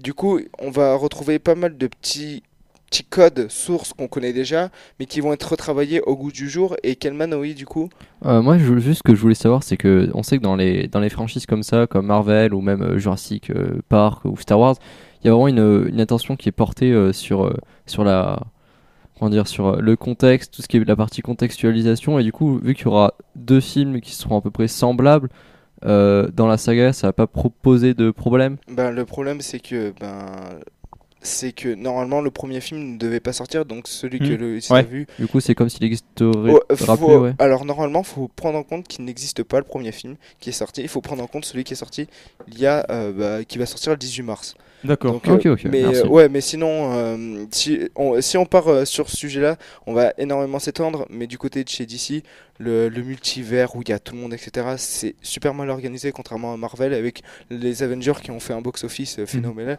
dépassant même Avatar. Eh ben écoute, en tout cas, euh, merci beaucoup euh, Nico. Comme d'habitude, il est vraiment euh, prêt, même à la minute près, parce que il a regardé encore. Il y a pendant l'émission, il regarde encore les actus pour être vraiment au top. Donc merci beaucoup Nico pour tous ceux qui sont fans de jeux vidéo et ceux qui ne connaissent pas les jeux vidéo et puis donc tout ce milieu. Là, tu nous as parlé d'un super film également. C'est très intéressant. Merci à toi. En tout cas, on va revenir dans quelques instants avec le flash actu, avec toi Ismaël. hein, maintenant pour voir un petit peu ce qui s'est passé dans l'actualité, on va redevenir un peu sérieux. Je rappelle également que vous pouvez aller voter pour la Formule 1 que vous préférez, parce qu'il y a beaucoup de Formule 1 qui ont été euh, révélées cette fois-ci. Donc euh, laquelle vous fait vraiment envie quand vous la voyez, laquelle vous voudriez dans votre garage tout simplement en fait. hein? Dites-le nous. Vous allez donc sur le compte Instagram de la radio, c'est RDG Radio, et dans les publications, vous verrez, j'ai mis un post avec donc on voit un pilote hein, tout simplement de sa voiture. Et donc euh, voilà, vous pouvez aller chercher dans, le, dans la description le lien et puis voter. Plus, vous, votez, et plus ce sera représentatif. On regardera donc en fin d'émission. Et il y a un autre vote, celui-là vous avez l'habitude, c'est le sondage de la semaine qui arrive encore. Pensez-vous que la France doive s'excu- s'excuser envers l'Algérie euh, pour euh, donc la guerre qui a duré de 54 à 62 euh, qui opposait donc la France à l'Algérie tout simplement pour la décolonisation? Donc voilà vous nous dites ce que vous en pensez on reviendra il y a eu une affaire hein, c'est pour ça que j'ai lancé ce sujet là aujourd'hui j'y reviendrai plus en détail en fin d'émission. En tout cas on va parler d'actualité avec Ismaël dans quelques instants ça arrive dans quelques minutes il est 19h25 restez bien avec nous et on écoute un titre assez récent c'est Amel Bent et puis Attic tout de suite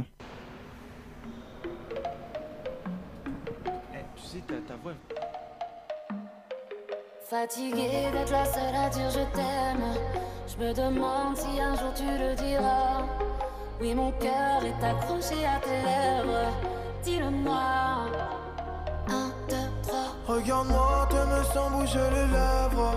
Rassure-toi, ça ira, même si j'ai cœur de pirate. Ça change rien si je te dis que je t'aime. Donc je te le dirai pas, non. Un, deux, Je le sens, je devine, je le vois, mais je n'entends pas. Tu me demandes de te suivre, mais je ne sais pas où tu vas. Combien de temps à subir, à me dire que t'es comme ça? Tes réponses ne me conviennent pas. Je vais finir par me poser les mauvaises questions. Le silence est d'or, mais ça ne te donne pas raison. Avant de l'entendre, dis-moi combien de saisons, combien de saisons.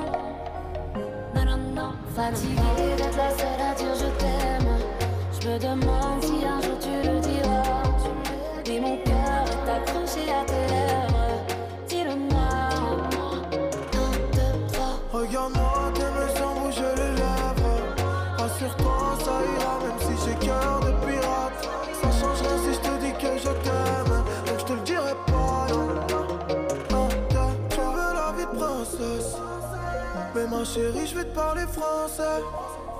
Tu me dis que je t'aime avec des pincettes. Pourtant, je suis toujours sincère. Toi et moi à la moitié. J'ai pas besoin de parler, je t'aime en silencieux. Je veux t'offrir un monde loin des problèmes financiers. Mais tu me demandes de l'amour, comme si je t'en donnais pas.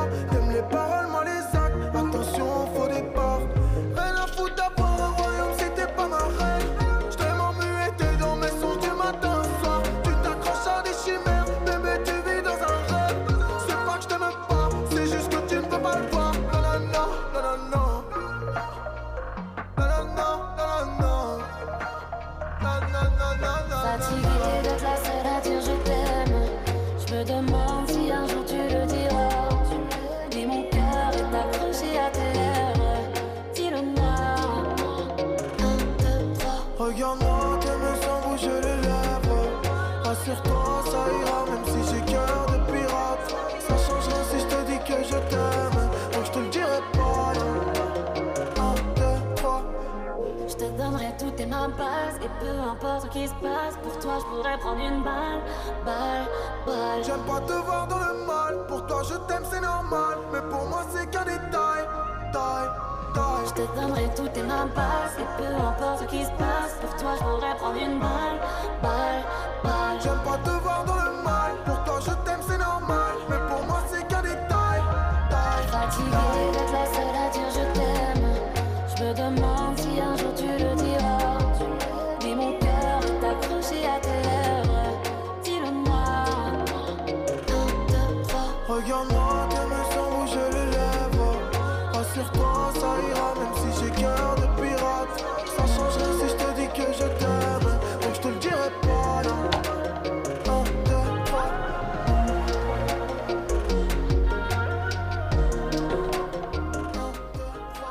1, 2, 3, on passe à l'actualité tout de suite après Amel Bent et puis euh, Attic. On va donc discuter avec euh, Ismaël pour voir tout ce qui s'est passé donc euh, dans le monde avec euh, l'actualité tout de suite. Ismaël, prêt comme d'habitude, j'imagine? Toujours. Eh bien alors c'est parti. «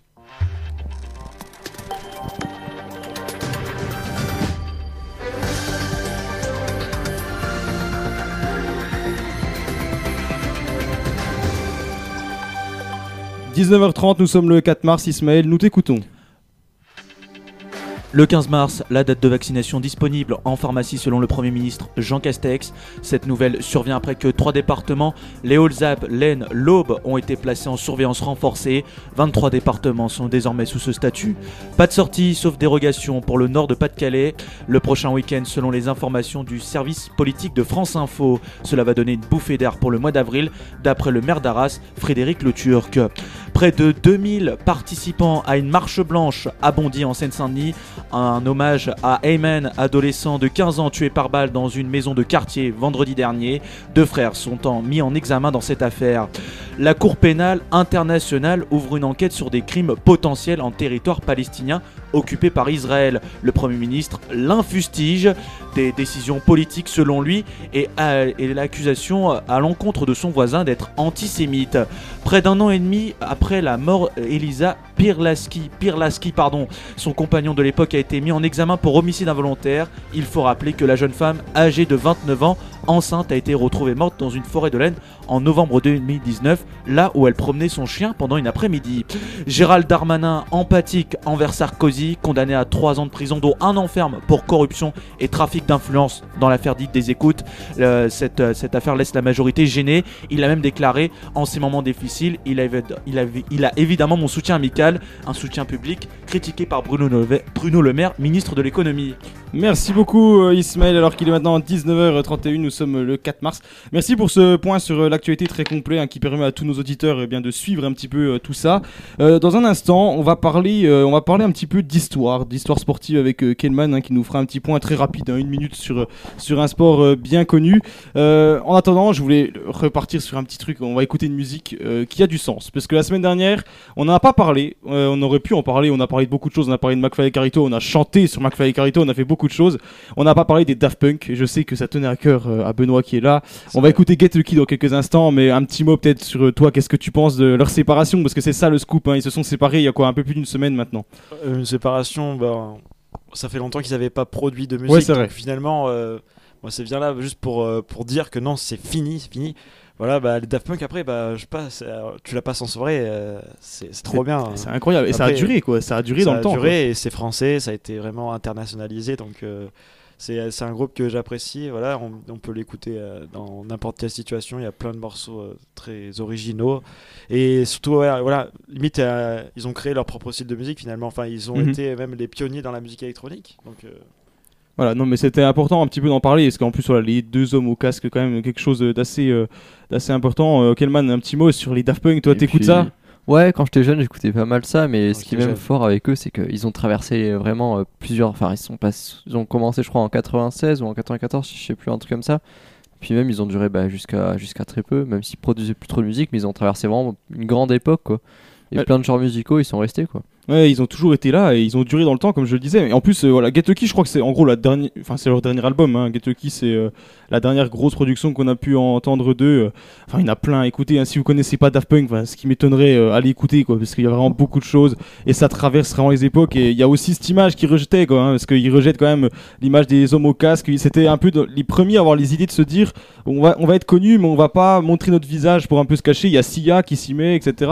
Mais c'est vrai que c'est eux qui ont un peu initié ce côté-là. Euh, alors moi, je m'étais déjà amusé. euh, en réalité, on peut trouver leurs photos. hein. Moi, j'ai déjà, enfin, je sais pas si c'est la vraie, mais euh, il y a une photo qui existe sur Internet apparemment où ce serait eux sans le casque. Je sais pas si c'est vraiment ça ou pas. Mais euh, l'idée était quand même bonne, je trouve au départ, de partir sur les casques. En plus des casques qui sont euh, hyper classe. Je trouve c'est c'est hyper ouais, stylé. un peu futuriste. Ah, c'est très futuriste. Et en plus, ils étaient avant-gardistes et encore aujourd'hui, ça s'écoute super bien. Euh, voilà, je voulais juste toucher un petit mot là-dessus avant de la lancer parce que je trouve que c'était important. C'est en plus c'est made in France, donc important de le signaler. Et là, on va écouter donc avec Pharrell Williams, Get Lucky tout de suite sur RDG. Et on revient dans quelques instants pour parler un petit peu euh, d'histoire. On va parler d'un sport euh, que peu de gens, enfin peu de gens, je pense, connaissent l'histoire de ce sport. En très peu de temps, c'est Kelman qui nous fera un petit point là-dessus. Donc restez bien avec nous. Et je rappelle qu'il y a le sondage de la semaine qui est toujours disponible sur Instagram ainsi que le vote de Formule 1. Donc allez faire un tour sur la page Instagram RDG Radio. Tout de suite, Get Lucky.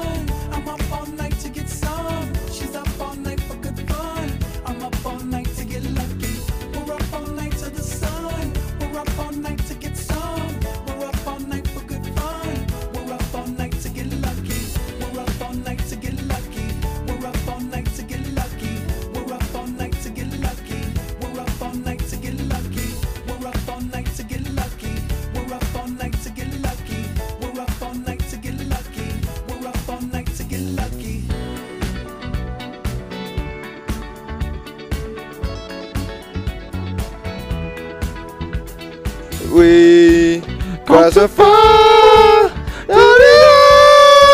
the sky Oh, c'est une... c'est affreux. Excusez-nous, 19h38. Euh, bon, on vient de passer Get qui, hein, c'est ça. Je remercie euh, mon cher frère qui nous écoute, hein, d'habitude, qui est régisseur quand on est à distance, etc. et qui propose une émission d'ailleurs tous les vendredis à 18h qui s'appelle Rhythmo. Donc, faudra être là demain pour l'écouter. Euh, en tout cas, euh, merci à lui. Il m'a rappelé qu'en fait, le groupe jusqu'en 96, c'est bien ça, hein, n'a jamais. Tout à fait, Ouais, c'est tout à 96. 96 n'avait pas de casque. Donc, en fait, les photos qu'on voit sur euh, internet, c'est bien eux.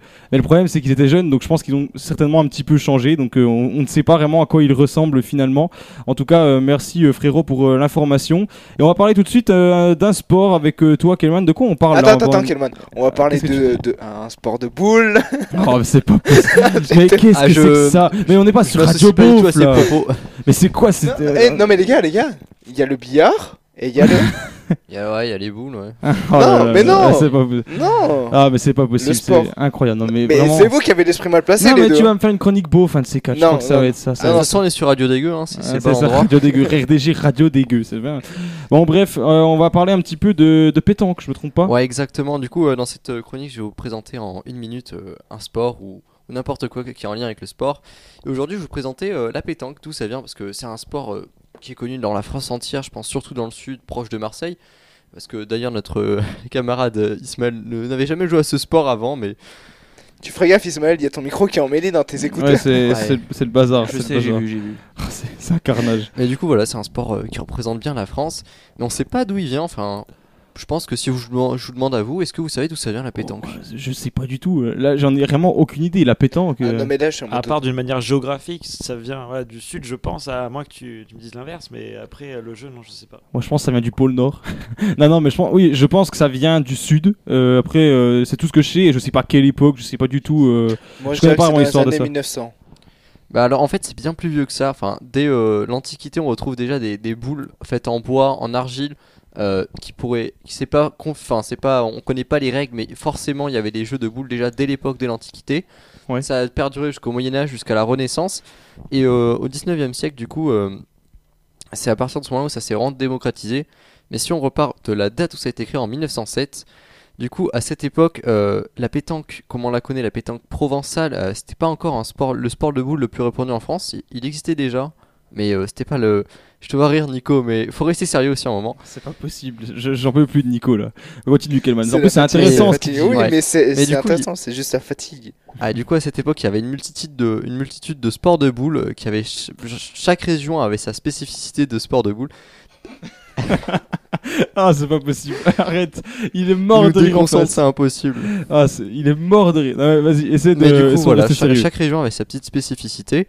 Et euh, dans certaines versions, comme la boule lyonnaise, qui était euh, une des plus répandues, il fallait courir et lancer euh, la boule euh, le plus loin possible. Et du coup, il y avait ces, ces petits pas avant de commencer. Mais en, en 1907, à La Ciotat, un joueur, Jules Hugues, atteint de rhumatisme, décide. tu rigoles, toi. Est-ce que t'es mort Désolé, désolé, Je je, suis je m'excuse désolé. pour, pour ce qui se Attends, passe. je, je crois que j'ai coupé les micros de Ouais, Nico ouais, parce que ouais, j'en peux plus. Je, je te coupe ton micro. Du coup, du coup, euh, voilà.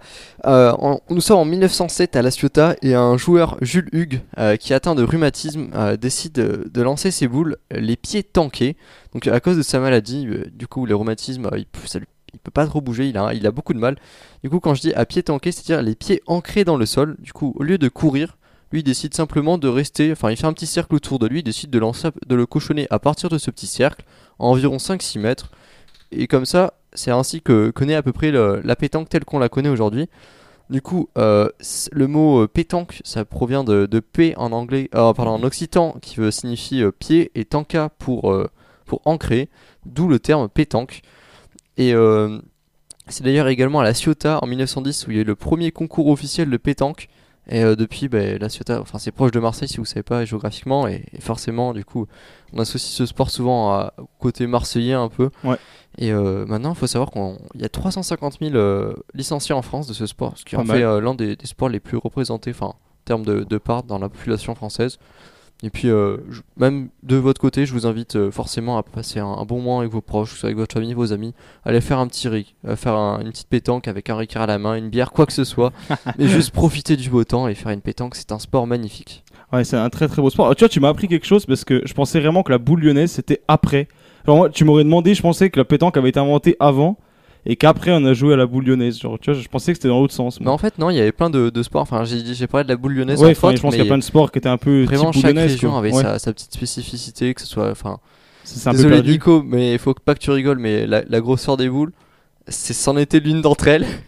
Il se retient, Euh, il se retient. Il se retient beaucoup. Euh, les pas d'élan également, ou euh, aussi la distance. Et euh, du coup, ch- chaque petite spécificité était propre à sa région. Et maintenant, bah, c'est la pétanque provençale qui, domine en France. D'accord. Et bah écoute, euh, merci beaucoup. Euh, tu nous feras quelques fois des petits trucs comme ça, là, historiques sur un sport. On, on connaît pas. hein. C'est vrai qu'on connaît beaucoup les sports, etc. Mais actuellement, on connaît un petit peu le passé des sports. Genre voilà, on vous parle de la Coupe du Monde 98 en football, vous connaissez, mais on ne connaît pas toujours l'origine même des sports et ça remonte des fois très très loin. Comme là, c'était de l'Antiquité. Donc merci beaucoup, Kelman, pour ce petit point. Dans un instant, on va regarder des sondages. Euh, on va parler de sondages inutiles, hein, comme à chaque fois. Je vais vous balancer des, pourcentages. Vous allez devoir trouver euh, à quoi ils correspondent. Je sais que ça vous fait bien marrer parfois.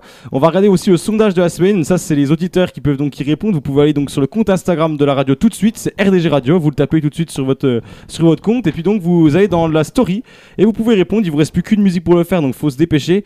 Est-ce que vous pensez que oui ou non, la France doit s'excuser envers l'Algérie pour la guerre et puis la colonisation en général?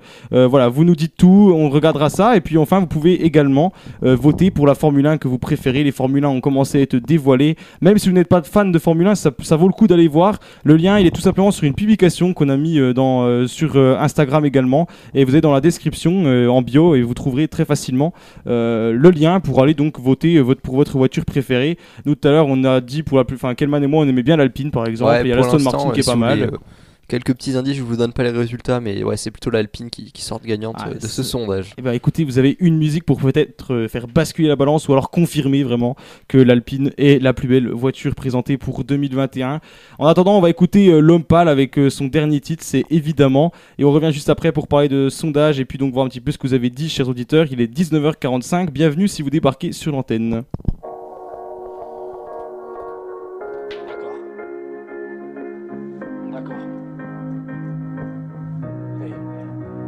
Les plus grands sages disent que le vrai bonheur est dans l'équilibre.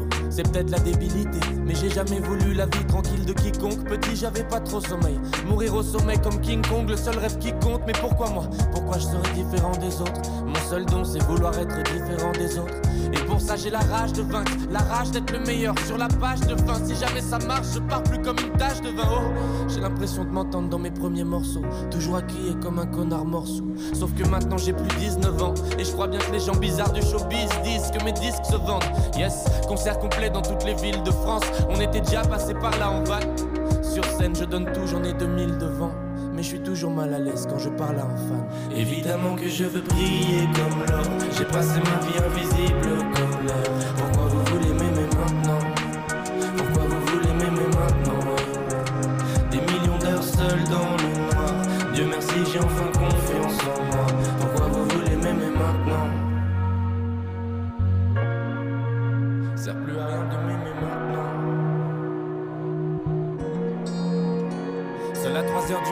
dans un bar on peut reconnaître pâle. Sous ma poitrine c'est plus froid qu'en Islande. Dans mon caleçon c'est plus chaud qu'au Népal.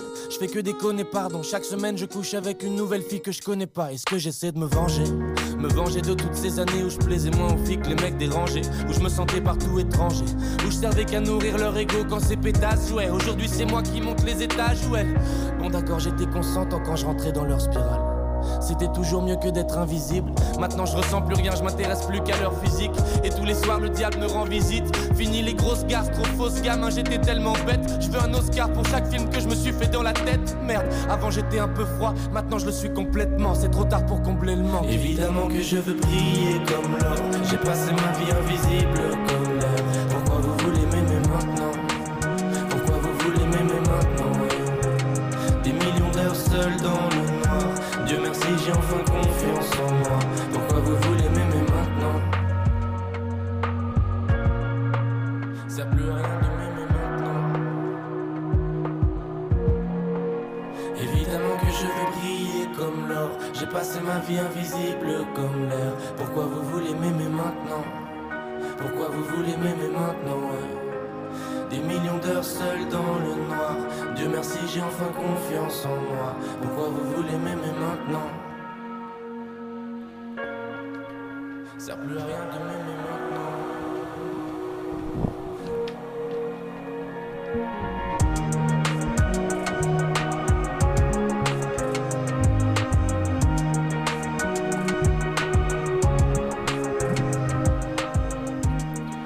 bien, ça détend, ça fait du bien. Un petit coup là, ça repose à 19h48 avec euh, l'homme pâle, avec évidemment à l'instant euh, sur euh, RDG.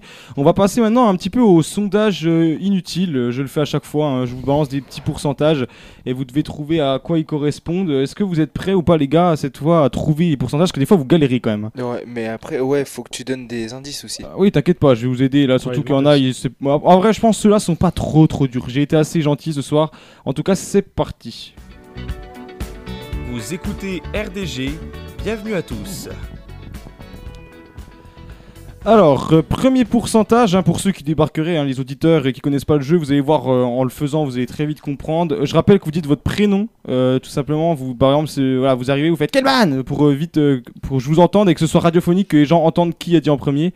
Et comme ça, ils peuvent même contester l'arbitre. C'est moi l'arbitre, hein, donc ils peuvent même me contester s'ils écoutent à distance. Alors, ils sont 18% à en avoir au moins un en France. hein. c'est toujours pareil, c'est toujours en France. Ils sont Nicolas. 18%. Je commence toujours. Vas-y, ouais. Un handicap? Non, pas un handicap. C'est euh, alors ça peut être un handicap dans certains cas. Ça- disons que ça peut être handicapant. Voilà. Est-ce que c'est un objet? euh, C'est pas un objet, non. C'est pas un C'est une objet. partie du corps? Euh, non, c'est pas une partie du corps. Disons que ça se ça se met sur une partie du corps plutôt. Ce n'est pas une. Kellman, Kellman, des ouais. tatouages? Des tatouages, ouais. Il a trouvé vite. Alors là, t'as quand même il débarque, il débarque sur le truc. Kellman Attends, il débarque comme Ah, ça bah, direct. fierté, la fierté. euh, Oh là là, ouais. Non, tout de suite, euh, bien, bien joué, Kelman. 18% des Français possèdent au moins un tatouage. Et je vous pose la question, si vous deviez en faire un, ce serait quoi Et surtout où? Vous, euh, Nico, tu- t'as pas le choix. T'es obligé d'en faire un, tu fais quoi et où? bras. De L'avant-bras là. Niveau bras. Ouais, c'est pas mal. Ouais, Ouais, j'avoue. l'avant-bras gauche, Je- un petit ouais. truc. Un petit truc sympa, ouais. un- Pas un gros truc. Non, non. Ouais. Euh, ben, tu feras un gros truc ou Bah, pas moi, pourquoi pas un, un petit Maori, parce que j'aime bien le rugby et j'aime bien être, euh, me fondre dans la masse des personnes un peu, peu originales. Et euh, voilà, donc euh, sur le mollet, pourquoi pas un, un petit. euh, Ouais, un petit dessin truc. comme ça. Ouais, euh, Ismaël En- honnêtement, ça me donne pas trop envie de me faire tatouer. Ah, moi non plus, mais imagine que t'as pas le choix, on te dit, allez, tu dois mettre un tatouage, euh, tout ça. T'as- Aller sur le bras Sur le bras, et ouais, euh, n'importe quoi, même pas le le logo du PSG, je sais pas. Non, Non, même il pas. préfère, il préfère le Barça, Ismaël. Même pas. Ou Marseille. Voilà.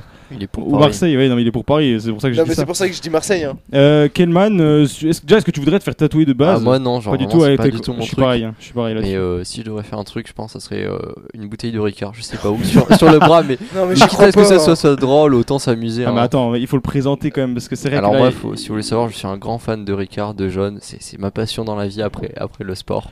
Un jour, je te promets, je la mettrai. Parce qu'il y a une chanson qui s'appelle Jaune. D'ailleurs, je vous invite Ouais. à aller la voir. Elle est magnifique. Un jour, je la passerai. C'est obligé. Il faut que je la passe. C'est c'est juste fabuleux. Mais oui, euh, Kelman, c'est un vrai passionné de Ricard. Chacun non, son notre- truc, hein. Pas prendre un alcoolique. alcoolique. euh, non, notre premier pas Non, prendre un non, c'est un grand sportif aussi. hein, c'est un très grand sportif. Mais voilà, on a tous notre petit euh, péché mignon. euh, voilà, ça, Oui, ça et toi, Loïs, le tatouage, ça serait quoi et ça serait où? Moi, non, bah alors moi je pense l'avant-bras euh, parce que je pense que c'est le plus classique et un petit truc, je sais pas, euh, genre euh, le, le point de Mandela, tu vois, un truc comme ça, tu sais, un truc un peu style Ouais. signe de la paix, tu vois. bien vu avec un petit dauphin sur le dos. dauphin sur le dos?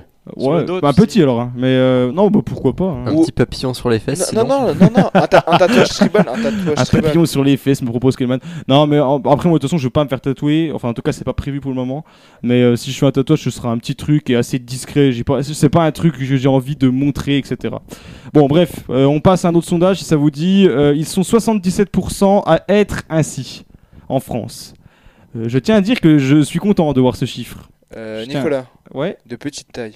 Non, ils sont. bah, pourquoi je serais content de savoir qu'il y a 77% des Français qui sont petits? Comme ça, comme ça, tu te dis que t'es grand. Ouais, parce que je fais 1m72, ouais, non mais d'accord, oui. Très drôle. Euh... Mais c'est pas une blague, hein non, non, mais non, c'est pas ça, c'est pas du tout ça même. C'est pas du tout dans le contexte. c'est- c'est pas euh, une partie- C'est pas physique. C'est absolument pas physique. Mental Euh, Kelman, Ouais, euh, Kelman. heureux au quotidien, je dirais, un truc comme ça? je sais pas comment il fait. Je, sais pas comment ça. il fait. Non, non, il je doit sais pas. Ah, d'ici, tu c'est dois pas voir.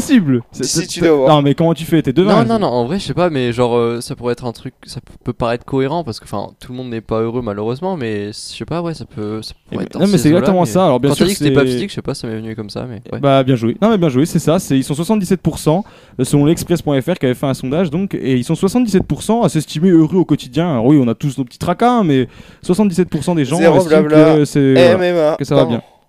Euh, mais ça va, t'as fini de ça va, t'as fini de trac. Vous Là- êtes heureux autour de la table. Moi oui, moi je, je suis dans les 77% personnellement. En tout cas, je sais pas. euh, euh, ça va être triste. Il y en a un qui dit qu'il est en train de C'est déprimer vrai. en ce moment. C'est hein, vrai. donc, euh, Passons à la, la question. question suivante. Non, alors, juste pour un petit, une petite info, euh, il y en a 33% parmi ces 77 euh, donc, qui sont très heureux, c'est- qui, qui estiment qu'ils ont vraiment une vie parfaite, enfin, ils demandent rien de plus. Et dans le monde, la moyenne mondiale, c'est 63%. Ce qui veut dire qu'en Oh, France, on est plus heureux que la moyenne du mondial. C'est pas mal. Ça va. on, on- on se débrouille bien, quoi. Donc c'est c'est pour ça j'étais assez content de voir ce chiffre. Alors pour finir, alors là, ça peut aller très vite comme très long, mais je pense que ça va aller vite en vrai. Ils sont 4% des hommes, enfin 4% des hommes le portent plus de 6 jours d'affilée. Ah, Nicolas, leurs caleçons. Ouais. C'est dégueulasse. C'est dégueulasse, hein. Non, c'est dégueulasse. 4% des Français. C'est Et dégueulasse. en plus, c'est son passeport santé. C'est-à-dire que c'est Oh. pas n'importe quel site. Non, euh, tu vois, c'est À partir spécialisé de en quel moment santé. tu te vantes Oh, ça fait 6 jours, j'ai pas pris de douche. Ah, non mais tu te rends compte en plus moi quand j'ai regardé non mais je pense qu'ils s'en vantent pas hein. à mon avis ils s'en vantent pas mais genre quand j'ai regardé en plus c'est passeport santé donc tu sais c'est un site euh, qui te qui enfin qui te dit ce qu'il faut faire pour euh, voilà euh, éviter les problèmes de santé etc et vraiment ils, quand ils t'expliquent les risques que t'encours à faire ça enfin vraiment t'as pas envie hein. genre c'est tous des problèmes bien enfin j'ai Bien, les détails bien mais dégueulasse, on arrête là. imagine 6 jours d'affilée tu portes le même caleçon ou le même slip alors le même slip c'est juste affreux ah, ah mais non moi j'arrive même pas à imaginer Non, mais c'est dingue tu te douches. Tu te douches. Ouais, j'arrive plus tous les jours. Non mais on est là, enfin moi personnellement, je sais pas vous autour de la table, je ne ferai pas de jugement. Je J'ai pas l'impression que je tu douches tous les jours, mais c'est pas grave. c'est même pas ça que j'allais dire. Le jugement que j'allais, euh, enfin vous, vous jugerez chez vous comment vous êtes et je ne juge personne. Euh, mais moi personnellement, je change tous les jours de caleçon. Ça, c'est Ah bah oui, mais moi, je prends ma-. Je prends ma Ouais. douche tous les jours, donc. Oui, euh, voilà, on est bien d'accord. Donc, euh, enfin, je sais pas, euh, Ismaël, tu, il dort. Il est en train de Il est en s'endormir. train de dormir à côté de moi, lui. Euh, tu, tu, tu changes souvent de caleçon ou est-ce que tu, tu pues en permanence Bien sûr, je, le sens, je change de caleçon. Mais quelle question Non mais je sais pas, ils sont quand même 4% à le garder 6 jours d'affilée et attendez, 33% à le garder plusieurs jours, c'est-à-dire au moins 2 jours. Mais jamais de la vie, c'est Un- impossible. Une personne sur trois, c'est-à-dire parmi nous, il y en a au moins un qui a actuellement un caleçon qu'il avait déjà hier, ou alors Non, il le mettra ce caleçon demain. Pour deux jours, honnêtement, ça me choque pas. Après, je parlais passer. Non, par- mais moi, plus déjà un- arrivé. Un jour en plus, voilà, si tu dors chez déjà- quelqu'un, Exactement, voilà. t'as- où t'as fait une soirée, Voilà, t'avais pas d'habit avec toi, oui, d'accord.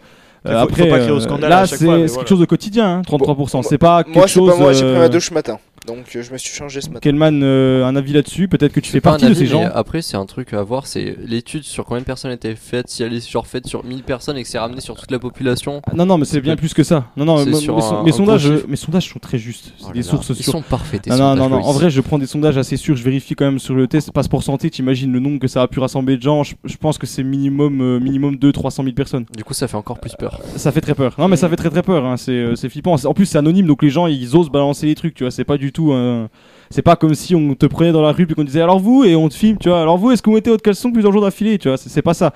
Donc non, les gens, les gens sont honnêtes et voilà, il y a 4% des gens qui portent plus de 6 jours d'affilée le même caleçon ou le même slip et ils sont 33% à le porter plusieurs jours au quotidien. Ce qui est quand même un chiffre Au moins, ce assez qu'il faut savoir, c'est qu'il y a 4% d'honnêtes dans ce sondage. C'est vrai. Ouais, c'est vrai. Il y en a peut-être plus en fait qui le font mais qui admettent tout simplement pas. C'est vrai aussi. Ouais, c'est possible. aussi. Bon, C'est autour de possible. cette table, c'est- ça fait combien de temps que t'as pas pris ta douche? Euh, moi, ça fait 24 heures en gros. On va hein. dire deux semaines. Ah, deux semaines. 24 Euh, heures, j'ai dit. Ce fin d'après-midi. Ok. Ouais. Euh, ça fait exactement 12h et 27 minutes.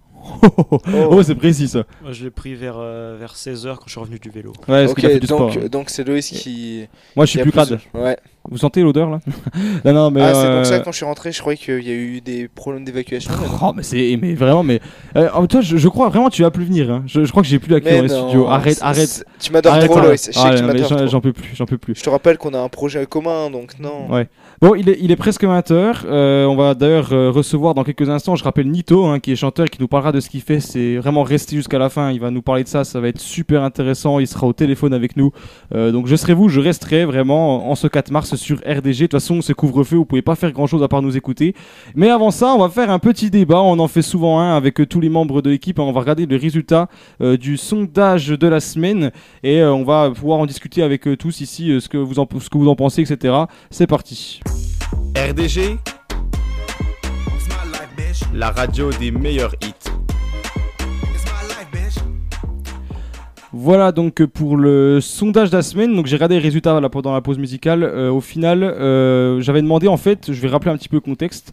Euh, très récemment, il y a le président de la République, donc Emmanuel Macron, qui a avoué hein, très simplement que en 1957, Ali Boumendjel, Boumendjel, pardon, qui était avocat et militant pour l'indépendance algérienne, donc c'est quelqu'un qui était très important à l'époque, eh bien il a bien été assassiné par l'armée française en 1957, alors que jusqu'à maintenant, la France affirmait que cet homme s'était suicidé en fait suite à son emprisonnement, etc. Euh, voilà, il a reconnu officiellement cette fois-ci Emmanuel Macron, euh, voilà, devant le, aussi le peuple algérien, tout cela. Et c'est pour ça que je vous ai posé cette question et je vous ai demandé, pour vous, est-ce qu'il est important eh bien, de s'excuser envers l'Algérie pour la colonisation Est-ce que c'est important pour vous ou non? Les résultats, eh bien, 62% sont pour oui et 48% euh, sont euh, non, ça fait pas, ça fait pas 30, ça fait 38%. Je sais pas, je suis vraiment nul moi. Euh, ça fait 38% qui sont donc pour euh, non, on devrait pas s'excuser. Euh, donc comme d'habitude, un petit tour de table un peu pour voir ce que vous en pensez euh, les chroniqueurs de RDG qui ont toujours des analyses euh, très intéressantes. Et Nico qui parle toujours un peu trop longtemps, mais les analyses sont intéressantes. Je vais commencer avec euh, Ismaël pour commencer, qui est à ma gauche. Ismaël, est-ce que pour toi on devrait s'excuser envers l'Algérie pour la colonisation, euh, nous Français? Bon, on peut pas s'excuser, ce qui est passé est passé, donc on peut rien changer. Est-ce qu'on a demandé à l'Allemagne de s'excuser pour le nombre de juifs qu'ils ont tués lors de la Seconde Guerre mondiale? Non. Bah, donc ça change rien de s'excuser ou pas. Les morts, ils sont là, donc euh, je vois pas qu'est-ce que ça va changer si Emmanuel Macron dit que on s'est excusé pour ce qu'on a fait lors de la colonisation, alors qu'il était même pas président de la République. Donc pour toi, il n'y a pas besoin de le faire. Enfin, moi, je rappelle, par exemple, j'ai un exemple concret. Le 16 juillet 95, quand euh, par exemple Jacques Chirac reconnaît euh, dans le discours du Veldiv, par exemple, que la France a été responsable de la déportation de plusieurs juifs et qu'elle a collaboré avec l'ennemi. Ça, c'est, on peut dire en quelque sorte des excuses et c'est un exemple concret de discours, tu vois, qui reste quand même encore aujourd'hui dans les annales de l'histoire et on, s'en rappelle encore aujourd'hui. Et moi, enfin, moi personnellement, je, pense que oui, ça pourrait être judicieux. C'est mon avis à moi. Euh, je pense que ça pourrait être judicieux et comme ce discours par exemple qui avait été réalisé par euh, Jacques Chirac, président de la République en 95. Euh, ton avis là-dessus, toi, ce serait, est-ce que tu penses que c'est judicieux de s'excuser ou est-ce que c'est pas forcément nécessaire? Bah, franchement, je suis assez mitigé, mais euh, c'est quand même. Enfin, ce qui est, comme l'a dit Ismaël, ce qui est passé est passé, ça n'a pas changé grand chose. Mhm. Et puis, même, je pense que même si on s'excuse auprès de toutes les familles qui ont été endeuillées, je pense qu'elles. Pour le dire un peu vulgairement, elles s'en foutent un peu, quoi. Ça n'a pas changé grand chose à leur histoire que Emmanuel Macron s'excuse. Mais euh, je pense que c'est quand même. D'un côté, c'est toujours bien de le faire et, et de reconnaître ça officiellement, de, de se dire un peu que, que le gouvernement français a aussi agi mal à certains moments et de s'excuser, c'est quand même.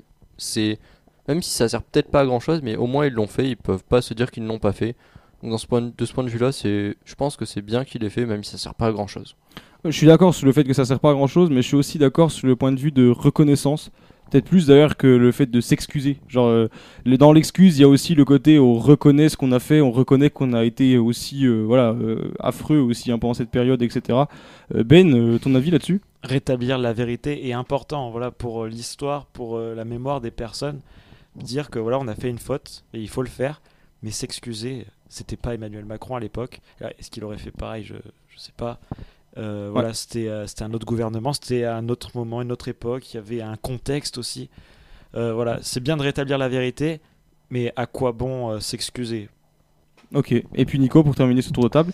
Ah bah moi il y a un mélange d'un peu de tous vos avis. Dans un sens, Ismaël a raison, ce qui a été fait est fait. On peut pas revenir dans le passé parce que je pense que tout le monde autour de la table et tous les auditeurs, si on avait la capacité de revenir dans le passé, on reviendrait tous dans le passé Mhm. pour faire des meilleurs choix. Mais au contraire, même si c'est pas de la faute d'Emmanuel Macron, etc. Pour les familles endeuillées qui n'ont pas eu de réponse, pas qui n'ont pas eu de réponse, mais qui cherchent quand même, parce que quand tu subis un deuil, tu cherches quand même certaines réponses à tes questions, même si les, questions sont un peu, parfois, ben, les réponses sont juste devant toi. Donc tu cherches quand même certaines réponses, et le fait de, se pardonner au, au nom de la France, parce qu'il se pardonne pas au nom du président, mais au nom de la France. Donc euh, dedans, ben, il récupère tout le passé de la France. Ben, pour moi, c'est quelque chose qui est admirable et qu'on peut souligner parce que je pense que très peu de personnes, très peu de dirigeants français auraient eu euh, la capacité et l'envie et surtout le courage de faire ça parce que c'est quand même un courage d'assumer que euh, tel pays a fait telle erreur. Ismaël prenait l'exemple euh, de l'Allemagne nazie avec les Juifs. C'est vrai, on les a pas forcés, on leur a pas demandé, ils se sont pas excusés. Et, Mm, et ouais. maintenant, euh, il y a beaucoup de personnes qui leur collent une certaine étiquette. On va pas traiter, on va pas traiter ce sujet-là. Alors qu'au contraire, imaginons si c'était excusé, si c'était pardonné, peut-être que cette étiquette-là ne serait pas aussi présente dans les sociétés. Donc après, c'est chacun son, son point de vue là-dessus, mais euh, pour la famille, pour le deuil dans une famille, pour moi, c'est quelque chose d'important de se- de s'excuser. En tout cas, tu as bien fait de le souligner à propos de Emmanuel Macron. C'est vrai que voilà, il a osé le faire. Et c'est ce que je disais. Moi, moi il m'a fait penser à Jacques Chirac au moment du Veldiv. C'est un peu le même type d'événement, le même, la même façon de fonctionner.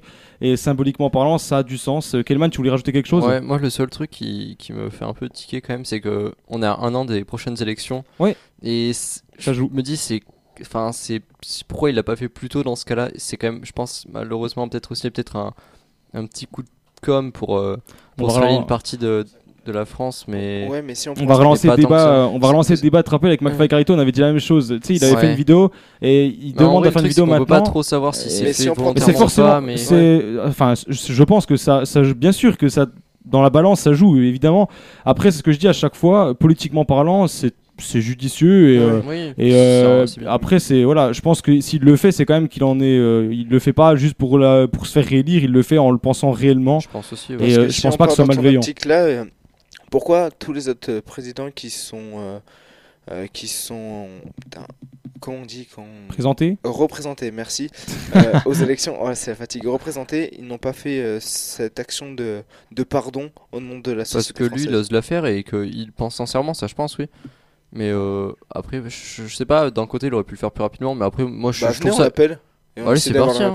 Je passe à son numéro, mais Écoutez, En on, vrai, en on tout l'appelle, cas- c'est parti. en tout cas, je pense que ce que ce qu'il a fait, ce qu'il a fait, est tout à fait louable. Mm. Ok, et bah écoutez, merci pour votre, euh, votre analyse les gars. Et puis donc voilà, je rappelle, euh, 62 et enfin 62% pour euh, oui, il faudrait s'excuser, euh, 38% pour euh, non, ce n'est pas la peine. C'est le résultat que vous avez donné, vous, chers auditeurs de RDG. Euh, et bien écoutez, nous, euh, nous arrivons à la fin de cette émission, mais ce n'est pas tout à fait fini, messieurs et dames, parce que je vous rappelle qu'il y avait un autre sondage cette semaine. Il n'y avait pas que les sondages, le sondage de la semaine comme on fait chaque fois sur donc euh, l'Algérie, mais on parlait aussi de Formule 1 avec notre chroniqueur sport Kelman hein, qui nous a rejoint pour la première fois aujourd'hui et qui nous avait fait l'honneur de faire un petit sondage. Il s'est, quand même cassé la tête hein, parce qu'il nous a fait ça. Euh, alors Kelman, tu as les résultats sous les yeux là. Euh, ça donne quoi au final? Quelle Formule 1 est préférée par tous nos auditeurs? Ouais, du coup, j'ai les résultats. Et ce qui en ressort, c'est à 50%, euh, les gens euh, qui ont voté préfèrent l'Alpine A521, du coup, euh, la voiture euh, 50%, de l'écurie beaucoup. française. Ouais. Je sais pas si vous, si vous pouvez aller voir sur internet ou même. je sais pas Ouais, si- allez, allez checker ça, hein, vous tapez un Formule 1 Alpine, Ouais, vous voilà. trouverez de toute façon. Et bah, grâce à son, je pense surtout au bleu, et même on voit même le drapeau bleu, blanc, rouge, et franchement c'est peut-être la plus belle grâce à sa couleur un Ouais. peu métallique aussi. Et ce qui ressort après en deuxième position, il y a, y a la Mercedes W12 qui est, qui, ouais, qui, c'est normal de la retrouver à cette place. Et en troisième position, on a trois égalités avec euh, la Red Bull qui n'a pas changé d'ailleurs de livrée depuis 2016, mais comme quoi, euh, bah, 4 ans, 5 ans même d'affilée, bah, ça reste sur une, une livrée euh, à la mode un peu. Ouais. Euh, celle d'Aston Martin avec un magnifique vert. Et pour finir, euh, l'Alfa Romeo euh, que, que Nicolas apprécie tout particulièrement avec Tout ses couleurs blanc, euh, Blanc et rouge. blanc et rouge bordeaux, magnifique. Ok, ben merci pour ce petit euh, classement du coup au final euh, Kelman et puis je vous remercie tous euh, les gars d'être encore venus, vous êtes toujours là au rendez-vous et ça fait extrêmement plaisir.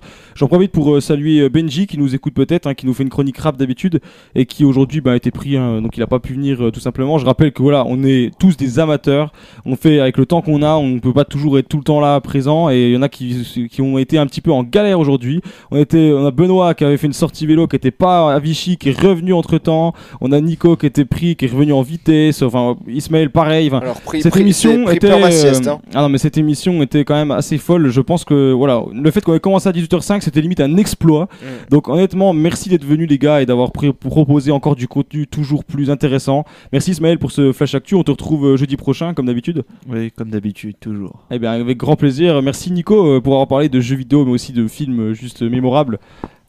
Merci à toi, désolé, je croyais que tu voulais continuer, c'est pour ça que je te voyais. Voilà, fat- Nicolas est vraiment, vous devriez voir en face de moi, il est fatigué. Je pense que là, il- à la Là, à fin là, il va aller se coucher. Là, à ce point-là, euh, franchement, je Ah. pensais pas arriver à ce point-là en étant aussi fatigué. Mais je pensais surtout pas réussir à faire ma chronique. hein. En arrivant, j'étais explosé. hein. Euh, écoute, en tout cas, bravo parce qu'au final, tu as bien, tu as bien su mener cette émission.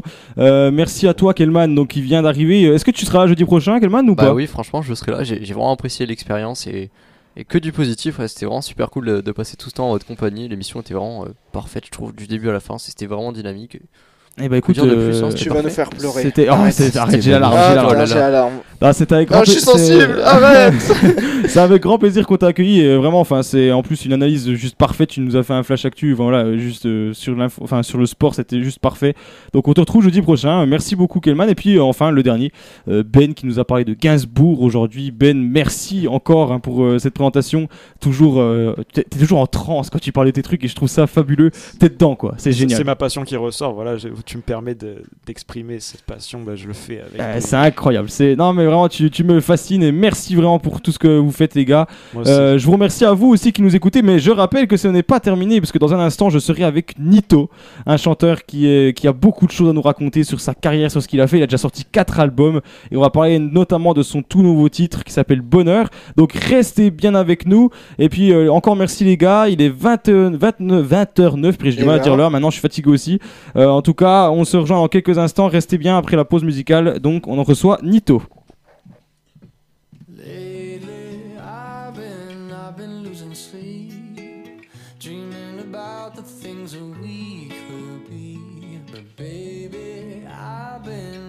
Praying hard. Said no more counting dollars, we'll be counting stars. Yeah, we'll be counting stars.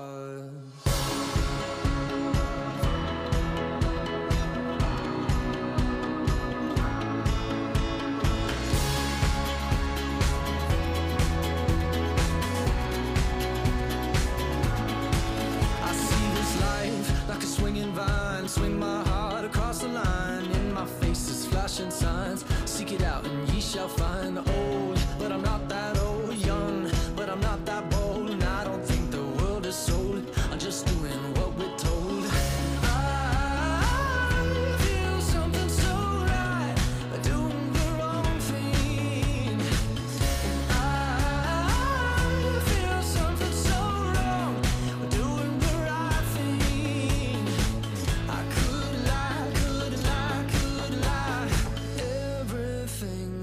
kills me, makes me feel alive.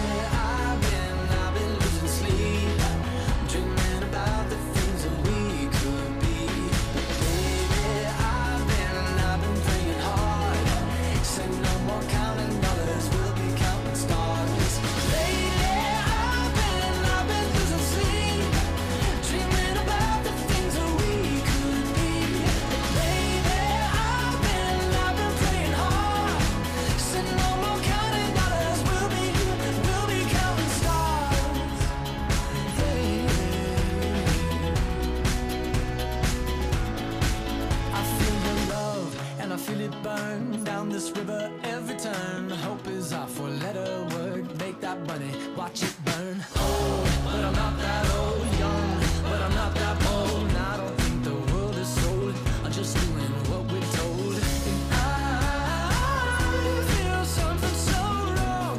We're doing the right thing. I could lie, could lie, could lie. Everything that drowns me makes me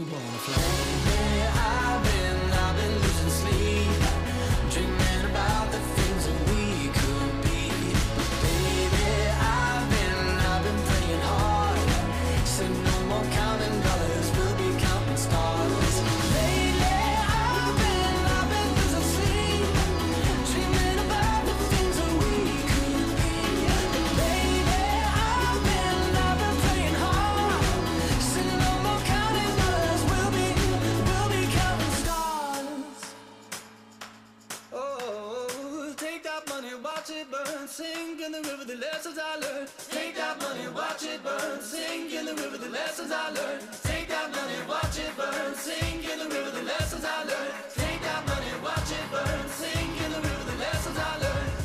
Everything that kills me makes me feel alive.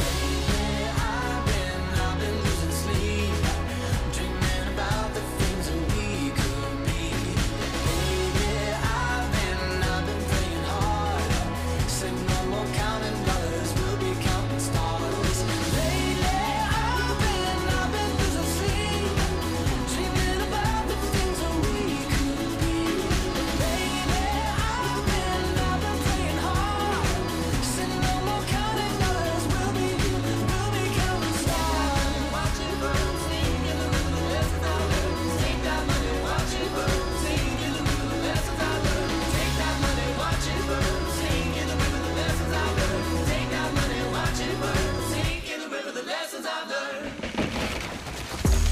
RDG, la radio des meilleurs hits. Nous sommes de retour sur RDG pour discuter et puis pour voir la chronique découverte de la semaine. Et puis pour euh, aujourd'hui, on va parler de musique puisque je reçois un rappeur mais aussi chanteur. C'est Nito qui est avec moi aujourd'hui. Salut Nito. Salut Loïs, salut à tous. Déjà, alors merci à toi d'être venu. hein, je le dis à chaque fois, à chaque invité, ça fait euh, extrêmement plaisir d'avoir des gens qui, euh, qui osent s'exprimer en fait hein, sur notre antenne. Ça permet d'apporter du contenu. Donc euh, merci à toi. Alors, on va notamment parler de ton album hein, qui va sortir prochainement, qui s'appelle Le Clair Obscur. Mais avant, ce que je dis, ce que je demande souvent à tous mes invités, c'est de se présenter rapidement aux auditeurs. donc que tu nous dises un petit peu qui tu es, d'où tu es, euh, si tu as un métier actuellement. Peut-être que c'est la musique d'ailleurs. Tu vas nous le dire. Voilà, dis-nous tout, qu'on apprenne rapidement à te connaître euh, sur l'antenne de RDG. Avec plaisir Loïs, tout d'abord, je tiens à te dire que c'est moi qui suis honoré de, passer sur votre radio. Ça fait toujours plaisir de, parler de sa musique. Euh, et, donc merci pour ça. Donc mon nom c'est Nicolas, mon pseudo c'est Nito. J'ai 37 ans et je rappe depuis, de- depuis petite dizaine d'années. Euh, et j'en suis donc à la préparation de mon quatrième album. Ça, c'est mon côté, euh, on va dire, artistique. Dans la vie de tous les jours, j'ai un travail euh, comme tout à chacun. Je travaille dans le conseil en stratégie pour un cabinet américain. Et pour répondre à ta question, non, je, ne vis pas de la musique. C'est mon travail de tous les jours qui me permet de financer ma passion, qui est la musique. Alors, tu ne vis pas de la musique, par contre, tu es déjà bien assez expérimenté, puisque ça fait, comme tu disais, trois albums. Le quatrième est en préparation actuellement. Alors, je voulais te demander déjà, depuis quand tu es passionné de musique, toi? Est-ce que c'est récent ou est-ce que ça fait longtemps? Bah écoute, non, depuis toujours, depuis toujours, euh, j'écoute énormément euh, de rap depuis euh, que j'ai de mémoire 10 ans. Et je, je, te dirais que j'adore la musique, mais tous les styles de musique. Je peux passer une après-midi à écouter de, la variété, comme du rap dur, comme du classique, comme du jazz, comme euh, du blues. Voilà, j'adore euh, la musique depuis très longtemps. Euh, et surtout, ce que j'aime dans la musique, c'est écrire. C'est vraiment le cœur de ma passion, c'est l'écriture. D'accord, oui, donc en plus, tu, on, va, on y reviendra après, hein, mais donc en plus, tu écris tes musiques. Toi, est-ce que tu penses que c'est. euh, est-ce que quelqu'un t'a poussé, en fait, à faire cette musique? Est-ce que c'est ta famille? Est-ce que tu as des amis qui t'ont dit, tiens, tu ferais bien de te lancer? Ou est-ce qu'au départ, tu t'es dit tout seul, tiens, je vais faire de la musique, ça m'intéresse? Alors écoute, au départ, c'est assez marrant parce que je me suis mis à la musique euh, parce que j'ai pendant quelques années travaillé à l'étranger, aux États-Unis, et euh, je me suis retrouvé pendant une période de ma vie tout seul, loin de ma famille, loin de mes amis. Et quand tu es seul et, et que tu n'as pas ton, ton cercle autour de toi, tu as beaucoup de temps. Et tu as Mhm. surtout le temps de t'en- de t'ennuyer. Et donc j'ai commencé la musique euh, un petit peu comme ça, en, en me disant bah, comment je vais pouvoir combler ce temps? Et bien, je me suis dit, bah, je vais peut-être essayer de faire ce que j'avais toujours envie de faire, trouver une instru, écrire un texte, voir si euh, ça colle. Et puis je m'y suis mis comme ça. Et au début, je l'ai fait de manière très très euh, euh, confidentielle. Euh, je- personne ne le savait. Et j'ai même développé un premier album sans que personne ne le sache, pour tout te dire. Ah oui, donc euh, vraiment dans l'intimité au possible, c'est très très bien. Alors, est-ce que tu as justement, moi je demande souvent ça à ceux qui font, alors ça peut être dans la musique, euh, souvent c'est des invités culturels que je reçois et j'aime bien demander s'ils ont des idoles et des exemples qui leur ont permis en fait de réaliser euh, certaines choses. Et par exemple, est-ce que toi, tu as une idole actuellement qui te permet, euh, qui te sert de base pour tes sons par exemple Bah, écoute, c'est compliqué, c'est une bonne question, mais c'est très compliqué de te ressortir euh, Oui, des fois c'est compliqué. Une, hein. idole, une- une- une idole artistique qui me vient en tête et qui serait, euh, si tu veux, mon, mon, euh, mon inspiration artistique. Par contre, je peux te donner euh, quelques noms qui ont vraiment, euh, qui m'ont marqué, euh, de la littérature jusqu'à la musique. Dans la littérature, le, premier, le premier à avoir marqué, euh, c'est Jacques Prévert. Et je me souviens Ouais. que très jeune, je lisais euh, énormément de ses bouquins, de ses recueils de poésie. J'aimais déjà la, si tu veux, la mélodie des, des mots. Et puis dans la musique, euh, tu, tu vois, je vais pas te donner des rappeurs, je vais plutôt te donner des, des, des personnes comme Aznavour, euh, comme Jacques Brel, qui, euh, qui euh, m'ont donné envie de, jouer avec les mots sur, euh, sur de la musique. Et après, bien sûr, dans les rappeurs, j'en ai plein. euh, des références absolues comme IAM, NTM, qui sont plutôt de génération, ou récemment Nekfeu, par exemple. D'accord. Oui, donc beaucoup d'inspiration qui te permettent de faire euh, pas mal de choses aujourd'hui, notamment d'écrire, comme tu nous dis, parce que tu l'as rappelé déjà plusieurs fois que tu écrivais tes chansons. Et je voulais savoir si tu faisais aussi du coup la composition, parce que je sais que tu interprètes, évidemment. Mais est-ce que tu, euh, est-ce que tu composes aussi tes musiques ou est-ce que tu as de l'aide extérieure pour le faire? Jamais, euh, jamais, Loïs. Ça, ça pour moi, je, je, je vais être très honnête. Je, je sais écrire, je sais euh, réfléchir à, à de la mélodie. Par contre, je ne sais pas du tout composer. Ouais. Et alors, à chaque, chaque son, je travaille avec des beatmakers différents. Mhm. Euh, c'est un peu à l'inspiration en fonction de, de, de la mélodie qui me plaît. Euh, c'est toujours des collaborations avec des beatmakers. D'accord. Et justement, quand tu t'es lancé dans la musique, par exemple, ton premier album qui s'appelle L'heure des comptes, qui est sorti en 2017, est-ce que tu as eu euh, l'aide de quelqu'un pour te lancer et puis pour réaliser cet album? Ou est-ce que le premier, comme tu nous l'as dit, tu l'as un peu fait euh, seul, euh, voilà, comme ça, quoi? Écoute, le, le premier album, c'est vraiment l'album l'album brouillon. C'est-à-dire que je l'ai fait euh, tout seul dans ma chambre. J'ai écrit l'ensemble des textes dans ma chambre. J'ai essayé de, de récupérer euh, les instrumentales un petit peu comme je pouvais, euh, de manière artisanale. Et ensuite, pour la production du, du CD, tu sais, maintenant avec les plateformes digitales, tu, tu, il suffit de, de, de trouver quelques bons sites qui t'expliquent comment faire. Et, et voilà. Mais, mais le gros du travail, c'est vrai qu'au début, c'est de trouver un studio et un ingénieur du son qui te guide un petit peu là-dedans. Et c'est un peu mon cas. euh, depuis, je travaille toujours avec le même ingénieur du son depuis mon premier album. Après, c'est intéressant. hein. Moi, je, je sais que. Alors, tu m'arrêtes si je, si je me trompe, parce que tu dois mieux connaître le milieu que moi. Il me semble que Riles, un, un chanteur qui est bien connu en France maintenant et qui chante en anglais, et, euh, il a fait ça pour son album, notamment. Il a, il a tout réalisé, je crois, dans sa chambre tout seul, et euh, on voit le succès qu'il a aujourd'hui. Donc, euh, ça prouve qu'on peut aussi faire de belles choses, des fois, euh, seul. Et comme tu dis, alors évidemment, maintenant, tu. euh, tu as l'aide d'autres personnes, mais euh, c'est sûr qu'au départ, faut bien se lancer. Donc euh, c'est clair que que ça et le rendu est très très bien d'ailleurs. hein. On va rappeler, hein, donc tu as sorti déjà trois albums. Le premier c'était en 2017, L'heure des comptes. Un an après, tu sortais Coup d'État en 2018. Et après, Mot de tête en 2019. Donc tu as enchaîné en plus euh, chaque année. Et puis 2020, bon après une année je pense un peu particulière j'imagine, mais 2021, un nouvel album va sortir qui s'appelle donc Clair Obscur. Euh, je voulais d'abord peut-être euh, avant de parler de l'album euh, qui va sortir récemment, euh, enfin prochainement, euh, que tu nous rappelles un petit peu euh, voilà ce que tu as pu euh, utiliser comme inspiration pour les trois autres albums précédents très rapidement. hein.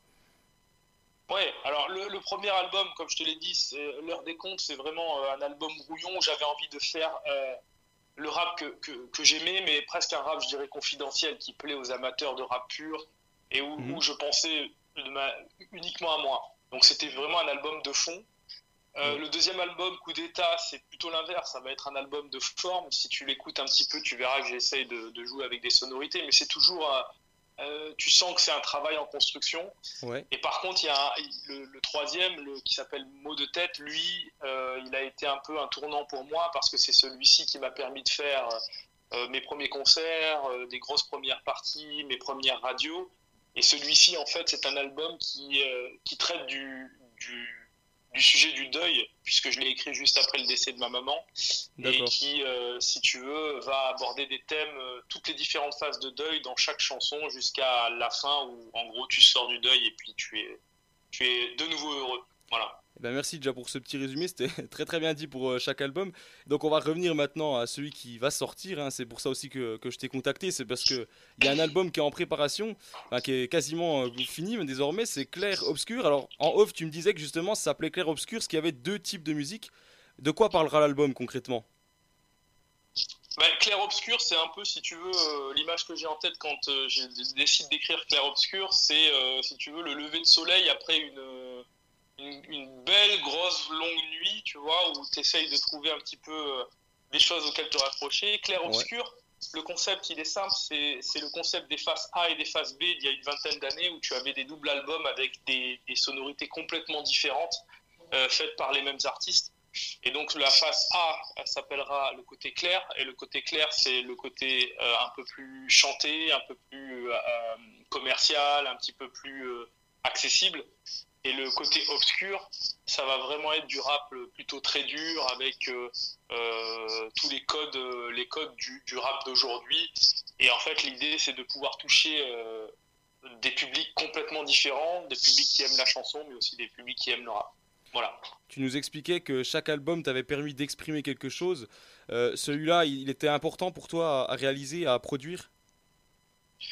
Bah, Clair Obscur, il était important parce que dans celui-ci, vraiment l'objectif pour moi, c'était euh, de prendre du plaisir euh, dans euh, la réalisation de chaque titre. En fait, ce qui change par rapport aux albums d'avant, c'est que à chaque titre, j'ai essayé d'apporter une touche un peu plus professionnelle, un peu plus organisée. Et comme tu le disais au début, toutes les touches que j'ai pas pu faire quand j'ai commencé mon premier album parce que je savais pas et que j'avais pas les moyens de le faire. Aujourd'hui, je m'applique un peu plus en espérant que ça plaise aux gens. D'accord. Alors juste pour qu'on se donne une petite idée, par exemple aussi pour les auditeurs hein, qui connaissent pas forcément le milieu de la musique et puis euh, tout ce qui est réalisation d'un album, etc. Celui-ci, ça fait combien de temps que tu es, dessus, le- que t'es sur ce projet-là? Est-ce que ça fait euh, depuis euh, début 2020 Est-ce que c'est plutôt assez récent Euh, Voilà. Est-ce que tu peux nous en dire un petit peu plus? Ouais, alors un album comme, comme Clair Obscur, c'est un double album avec euh, 10 titres sur chaque face, donc c'est un 20 titres. Et pour écrire 20 titres, euh, il m'a fallu, euh, il m'a fallu quasiment euh, 14 mois. Donc euh, oui, j'ai commencé à l'écrire en janvier 2020 Mhm. et euh, il sortira normalement en avril 2021 si, tout- si le Covid euh, nous laisse Ouais. tranquille. Euh, et il me reste encore, pour tout te dire, deux sons à écrire euh, pour venir compléter le, le tableau général des 20 titres. Donc euh, voilà, en gros un titre par mois. Ah oui, donc tu as quand même été assez productif pour le, pour le faire. Bah, un, un titre par mois quand tu consacres du temps euh, à, à l'écriture. Tu sais, tu peux écrire des titres, tu peux en écrire deux, trois dans une semaine et puis plus rien, t'as plus d'inspi, t'as plus rien qui te vient pendant quelques mois, donc c'est une moyenne. Mais Mhm. oui, en général, j'essaie d'être euh, d'être productif quand je me mets sur un projet. J'aime bien euh, finir ce que j'ai commencé, c'est sûr. Alors tu nous disais que tu faisais différents types de sons, hein, donc tu fais du rap mais aussi des fois un peu plus chanté euh, classique. Toi c'est quoi que tu préfères Est-ce que tu as une préférence déjà? Peut-être que tu n'en as pas aussi, mais est-ce que tu as une préférence euh, entre le rap et la chanson par exemple de variété? Tu disais que tu écoutais plein de genres de musique en plus. Est-ce qu'il y a vraiment euh, un style que, qui te plaît plus et que tu as aimé interpréter dans Clair Obscur par exemple? Ouais, c'est une, très bonne question. En fait, tu sais, ce qui va me plaire le plus, ça va être en, en fonction des, des lieux et des circonstances. Ouais. Je vais te donner un exemple concret. J'adore faire du rap très dur dans des ambiances studio où j'ai tous mes amis proches qui écoutent du rap très dur et où on est en- dans une soirée qui, si tu veux, euh, où l'ambiance tourne autour de ça. Par Mhm. contre, si tu me demandes ce que je préfère faire en concert, ça m'est arrivé de faire mes titres a cappella sur, euh, sur un piano live. Bon, bah, j'adore le faire aussi où il y a du chant, où, il y a, euh, où tu te mets un peu plus en danger. Et pourquoi? Parce qu'en concert, tu es avec un public qui, euh, qui est avec toi et que donc tu vas prendre moins de plaisir à faire du rap dur comme dans un studio où il y a, où il y a une dizaine de personnes. Donc ça dépend vraiment des, des moments et des contextes. D'accord, ouais, donc euh, c'est vraiment aussi euh, selon le milieu. C'est vrai que c'est bien expliqué. C'est vrai que des fois les gens me donnent euh, un style de musique, mais c'est vrai qu'il y a aussi beaucoup qui jouent sur les moments, les émotions, je pense. Donc c'est vrai que c'est assez, assez intéressant comme tu analyses la chose. Alors j'imagine, enfin c'est même assez certain, parce que tu nous l'as dit un peu plus tôt, qu'il y a des musiciens qui t'accompagnent, enfin, des gens qui t'aident à produire aussi et à composer ces musiques. Est-ce que c'est toujours les mêmes? Tu disais que tu avais pas, je crois que c'est ton ingé son, ça que tu disais, qui était toujours le même depuis, depuis le deuxième album. Est-ce que si c'est les mêmes, est-ce que tu peux les présenter s'ils acceptent d'être présentés évidemment, mais voilà qu'on apprenne un peu à connaître ce milieu-là quoi. Bien sûr, avec plaisir. Bon, l'ingénieur du son, c'est vraiment le- la pièce maîtresse de, de- de n'importe quel CD. Si, tes- si auditeurs, si parmi tes auditeurs, tu en as qui veulent faire de la musique, il faut qu'ils trouvent d'abord un bon ingénieur du son qui va être un peu le maître, le chef d'orchestre, pardon, de, de- de tout ça. Et donc le mien, c'est, euh, il s'appelle Raphaël Gary. Euh, et euh, donc il, euh, il a son propre studio, euh, le studio Replug au Canet dans, le, dans les Alpes-Maritimes. Et je travaille avec lui sur tous mes albums.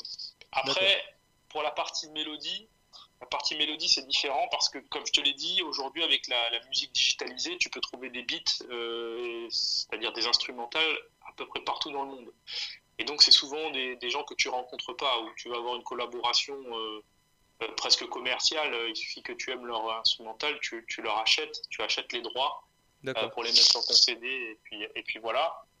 Et sinon, après, bon, bah, j'ai des compagnons de concert euh, qui, qui viennent avec moi pour me baquer, euh, notamment une fille qui s'appelle Marie, parce que j'aime bien être baqué par des, par des femmes, elle apporte quelque chose euh, de différent sur les concerts. Et bien sûr, mon DJ, qui lui est en charge de la production live. Euh, voilà. C'est à peu près tout. Au- Aujourd'hui, si tu as ces trois éléments euh, avec toi, tu peux faire des concerts et faire des CD euh, assez facilement. Tu vas nous redire un petit peu hein, ce que tu as fait comme euh, concert, même si je pense qu'en 2020 ça a été euh, une année très particulière, j'imagine bien, mais on va, on va en reparler. Juste avant, euh, petite question, toi, ce milieu-là, donc tous les gens qui t'entourent, comme ton ingé son, tu disais Raphaël, euh, tu les as trouvés comment? C'est des amis? C'est des gens qui dans le milieu t'ont contacté? Comment tu trouves ces gens-là? Non, alors tu sais, c'est un peu, euh, c'est un peu petit à petit. Sur le premier CD, c'est moi qui ai trouvé, euh, qui ai trouvé mon, mon ingé son euh, parce que je cherchais un studio d'enregistrement et, il se trouve que c'était le studio qui était le plus près de chez moi. Donc ça s'est fait plutôt comme ça. Et après, petit à petit, en fonction de comment tu évolues dans la musique, tu vas avoir euh, du réseau qui va se, créer, soit par euh, des rencontres avec d'autres artistes, soit par euh, si tu veux, des concerts organisés par des associations. Et petit à petit, tu te fais ton réseau, mais ça prend beaucoup de temps. Moi, je connaissais personne dans la musique il y a encore, euh, il y a encore 5 ans, en 2017, quand je commence mon premier album, j'ai aucun contact dans la musique. Donc, euh, c'est petit à petit. Donc ça va, ça va très vite. Alors, tu nous disais que tu avais fait justement des concerts. Je pense que 2020, bah, tu vas nous redire, mais j'imagine que ça a été une année particulière. D'habitude, tu... est-ce que tu avais, est-ce que aurais par exemple des dates comme ça qui te reviennent en tête? Par exemple, un concert euh, où tu te dis celui-là, c'est vrai que c'était une sacrée date, on, on a bien kiffé quoi. Bah, Il y en a deux. Il y en a deux. Il y a euh, la première euh, qui est mon premier concert, qui est un premier concert qui, qui me restera à vie euh, en tête parce que finalement c'est un- une petite salle, on est 100 Mhm. et c'est une salle où euh, tout le monde est debout euh, et dans une salle de 100 on devait être 150. Et clairement l'ambiance était fantastique. Tu, tu... Tu as l'impression d'être dans un, dans un stade euh, alors que en fait tu es dans une pièce de, je sais pas, 400, 150 mètres carrés. Mais l'ambiance était folle. Donc le premier concert, et puis avec les émotions que ça, qui sont liées au premier concert. Le deuxième, c'est l'opposé, c'est la première partie d'un rappeur qui s'appelle Cynic. Pour ceux qui écoutent du rap, euh, Mhm. ils connaîtront. Ouais. Et, et là, c'est des salles beaucoup plus grandes, avec euh, beaucoup plus de professionnalisme, euh, etc. Mais c'est aussi impressionnant parce que c'est un peu les deux opposés. Et euh, voilà, c'est les deux concerts qui me restent en tête. Ouais, première partie de Cynic, euh, c'est déjà pas mal quand même. hein. C'est- un bon début. Ouais, Moi, je ouais, connais, ouais. je connais un peu, c'est pas mal. Je pense que ça devait être une, une très belle expérience en effet. Alors, je voulais, euh, comme tu l'as rappelé à un moment pendant euh, l'échange, tu disais que voilà, les auditeurs, des fois, ils connaissent pas forcément le milieu de la musique et que tu nous as d'ailleurs très bien expliqué tout ça. Et justement, moi, j'aime bien euh, profiter du professionnalisme des gens pour euh, un petit peu discuter de tout ça. Et voilà, les gens ne savent pas forcément comment on écrit une musique. Et toi, je sais que tu as fait trois albums, bientôt quatre. Je pense que tu sais un petit peu comment on procède. Est-ce que tu as une idée, enfin, une, je sais que personne ne procédera forcément de la même manière, mais est-ce que toi, par exemple, tu prends d'abord euh, l'instrumental avant de faire ta voix dessus? Est-ce que tu écris d'abord tes paroles? Enfin, comment tu procèdes en fait pour réaliser un son? Alors, comme tu l'as dit, il n'y a pas de recette, mais personnellement, je, sais, je, ne sais écrire, je ne sais pas écrire tant que j'ai pas de mélodie. Si j'ai pas l'instrumental avec moi, si j'ai pas choisi le beat, je pourrais écrire, euh, je ne pourrais rien écrire. Une Ouais. fois que j'ai trouvé la mélodie, normalement l'ambiance, l'univers de la mélodie doit te projeter dans un thème. Parce Mhm. que si tu n'as pas de thème, c'est compliqué de, de développer une chanson ou d'écrire quelque chose qui soit censé. Euh, à part si, si ton objectif c'est de faire euh, euh, que de la forme, là c'est beaucoup plus simple. Mais donc, si tu veux, si je devais te donner un ordre de ma propre recette, d'abord je trouve l'instrumental, ensuite euh, j'essaye de, de me plonger dans l'univers que, me, que dégage le, le- le son. Ça me permet de trouver un thème, et sur ce thème, sur la base de ce thème, derrière je vais écrire. Et en fonction en fait du rythme, je sais pas si c'est un peu trop technique peut-être, mais en fonction du rythme euh, qu'on appelle les BPM de ton instru, tu vas séquencer tes mots et écrire de manière complètement différente pour trouver le bon flow. Voilà, c'est un peu c'est un peu ce que je peux te répondre là-dessus. Ouais, non, mais c'est intéressant. Justement, j'aime bien poser des questions un petit peu comme ça, euh, voir selon les, les artistes ce qu'il y a comme réponse, hein, parce que j'ai déjà reçu d'autres personnes qui font aussi de la, de la chanson, donc c'est, ça peut être intéressant et ça permet aux auditeurs qui hésitent peut-être à se lancer, euh, eh bien, à partir, parce qu'on a aussi beaucoup d'audimates jeunes, donc ça permet aussi de, de donner des idées, donc c'est pour ça que j'aime bien poser cette question-là. Alors, on va bientôt arriver à la fin de cet échange. En tout cas, euh, merci encore hein, d'avoir été présent. Mais je voulais d'abord te demander, comme tu, tu nous disais que tu encore pas, euh, enfin, tu ne vivais pas de la musique, tu as un métier à côté de ça. Est-ce que toi, tu pourrais imaginer un jour en vivre Et euh, est-ce que tu le ferais si tu avais l'occasion de le faire Ou est-ce que ça restera juste une passion que tu pratiqueras comme ça? C'est c'est encore une bonne question et, et en fait, je ne sais pas si les gens se rendent compte de ce que ça veut dire vivre de la musique euh, et des modèles économiques qui tournent autour de la musique aujourd'hui. Oui, si tu veux, je peux te hein. donner des exemples très concrets. Si je te donne des exemples très concrets, il faut que tu saches que chaque fois que une musique est écoutée mille fois, un auteur, compositeur, un auteur interprète euh, récupère 3 euros. Ouais, Donc tu imagines le, le- le nombre de, de vues qu'il faut faire pour pouvoir commencer à en vivre. C'est-à-dire que quelqu'un qui va faire, donc si on fait le calcul rapide, 10 000, il fait 30 euros, 100 000, il fait 300 euros, et quand tu fais un million de vues, tu prends 3 000, euh, tu prends 3 000 euros. Donc c'est-à-dire que c'est des modèles aujourd'hui avec le streaming qui sont très compliqués. Ensuite, la deuxième source de revenus d'un artiste, ça va être les concerts. Mais si tu remplis pas les salles et que t'es pas connu, c'est très compliqué d'en vivre aussi. Donc c'est un parcours un peu du, c'est un peu un parcours du combattant. Bon, ça c'est ce qu'il faut comprendre. Après derrière, le jour où tu as la chance de pouvoir en vivre, si ta question c'est est-ce que je serais capable de quitter mon job pour vivre de la musique, c'est un rêve, bien sûr, ça serait génial. Mais euh, c'est un rêve qui, bah, comme son nom l'indique, euh, c'est, voilà, il faut avoir, faut- c'est un rêve, il faut avoir beaucoup de chance, il faut avoir une chanson qui devient mainstream, qui, qui permet de, de faire ça. Mais il y a autre chose aussi qu'il faut bien comprendre, c'est que dès que tu rentres dans un univers plus professionnalisé dans la musique, par exemple si tu signes dans une grande maison de disques, tu vas avoir beaucoup moins de liberté dans ce que tu écris et dans ce que tu fais. Donc je sais pas si je serais prêt à troquer euh, bah, la liberté que, m'offre euh, le fait d'être indépendant, par exemple. Hmm. Oui, c'est bien de garder les pieds sur terre et de faire comprendre ça. J'avais pas le chiffre, euh, c'était bien le chiffre, tu dis, voilà, 1000 vues, 3 euros environ. Euh, ça permet de réaliser un petit peu euh, à quel point c'est difficile. Donc euh, ce chiffre est très intéressant. Alors juste avant de terminer, je voulais savoir, même si bon, évidemment, le projet futur qui arrive, c'est évidemment euh, l'album Clair Obscur. Tu as dit qu'il sortait vers le mois d'avril donc 2021 si tout se passe bien. Est-ce que tu as d'autres projets déjà en tête ou c'est- trop lointain, il n'y a pas encore d'idée particulière? Bah écoute, non, le, le- le projet que j'ai en tête vraiment cette fois-ci, c'est de, de comment dire, de, de passer beaucoup de temps dans la promotion de mon contenu parce que c'est Ouais. vrai que si tu regardes, j'ai fait beaucoup d'albums, mais je fais rien en promotion quasiment, ni Instagram, ni Facebook, ni, euh, ni en publicité, rien, jamais, Ouais. Euh, parce que ça m'intéresse pas en réalité. Mais, euh, mais par contre, sur celui-ci, en ayant pris le temps de faire quelque chose de plus professionnel, par exemple sur le CD, le single qui sort, là, Bonheur, j'ai envie de passer beaucoup plus de temps à le promouvoir, à le défendre en radio, à aller éventuellement faire euh, des concerts avec. euh, voilà, c'est un peu euh, les projets à court moyen terme, c'est vraiment ça. C'est de défendre le titre en promotion. Et on espère que ça fonctionnera pour toi, en espérant que 2021, voilà, on, on part sur de meilleures bases. J'espère que 2020, euh, sur le point de vue de la crise sanitaire également. Tu nous parlais du titre Bonheur, ça tombe bien puisqu'on va, on va l'écouter dans quelques instants. C'est celui en fait qui annonce en quelque sorte euh, ton dernier album, donc Clair Obscur. Alors déjà, avant de le lancer, déjà rappelons un, un petit truc quand même. Tu m'as dit qu'il avait donc gagné le concours de RTS FM, c'est ce que tu m'as dit donc en off. Euh, Parle-nous un petit peu du concours, t'en parleras bien mieux que moi, je pense. Bah écoute, c'est un concours qui est dédié aux, aux indépendants, qui est organisé par la RTS FM, qui est euh, en gros la plus grosse radio du, sud, du quart sud-ouest de la France, et qui euh, toutes les semaines a une playlist de 30 euh, indépendants français qui sont en compétition et pour lesquels euh, le public va euh, voter euh, pour le meilleur titre. Et le titre qui arrive le plus de fois premier dans la semaine remporte le droit de passer en playlist radio générale. Et donc c'est ce qui est arrivé avec ce titre Bonheur. Et puis j'en suis très content parce que comme, comme je te l'ai dit, je fais pas de promotion, je suis pas très très bon dans tout ce qui est médias sociaux et j'étais face à des, des, des, des- artistes qui étaient beaucoup beaucoup plus équipés que moi. Donc je suis content que le public ait soutenu le titre et puis d'avoir gagné ce concours, ça fait toujours plaisir. Ah, j'imagine, j'imagine. Euh, avant de l'écouter, est-ce que tu peux nous dire de quoi il parle euh, ce, ce titre?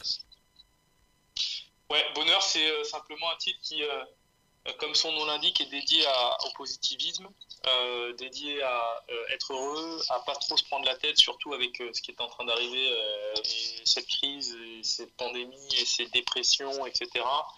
Et euh, surtout, l'objectif du titre, c'est vraiment de d'essayer de rappeler à tout à chacun de se concentrer sur, euh, sur les choses les plus simples et qui sont finalement les plus, les plus accessibles pour être heureux, euh, la famille, les amis, les enfants, etc. Un sujet donc très intéressant. Je rappelle souvent, hein, comme je le fais chaque fois, l'Instagram. Donc ton Instagram c'est nito.officiel, tout simplement. Hein, on peut pas Ouais. faire euh, beaucoup plus simple, je pense, en termes de contacts. Est-ce que tu as des contacts à rappeler? Tu as un Spotify aussi, on te retrouve sur Spotify. Euh, donc je pense que c'est Nito, Ouais, c'est sur ça hein, Spotify, euh, Nito sur Spotify et puis sur toutes les plateformes euh, Deezer, iPhone Music, App- euh, Apple Music, pardon, euh, et euh, toutes les Napster, toutes les plateformes imaginables, euh, j'y suis.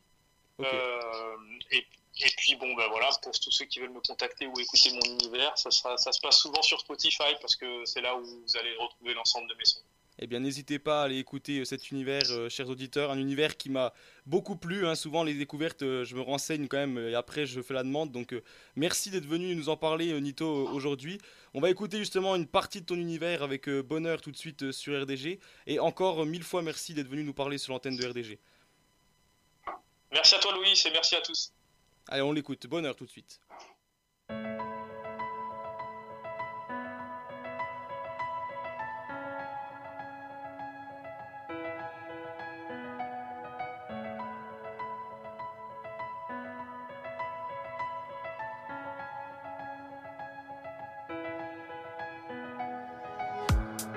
En fait, j'aurais pu rester là, à patienter que sèchent mes larmes.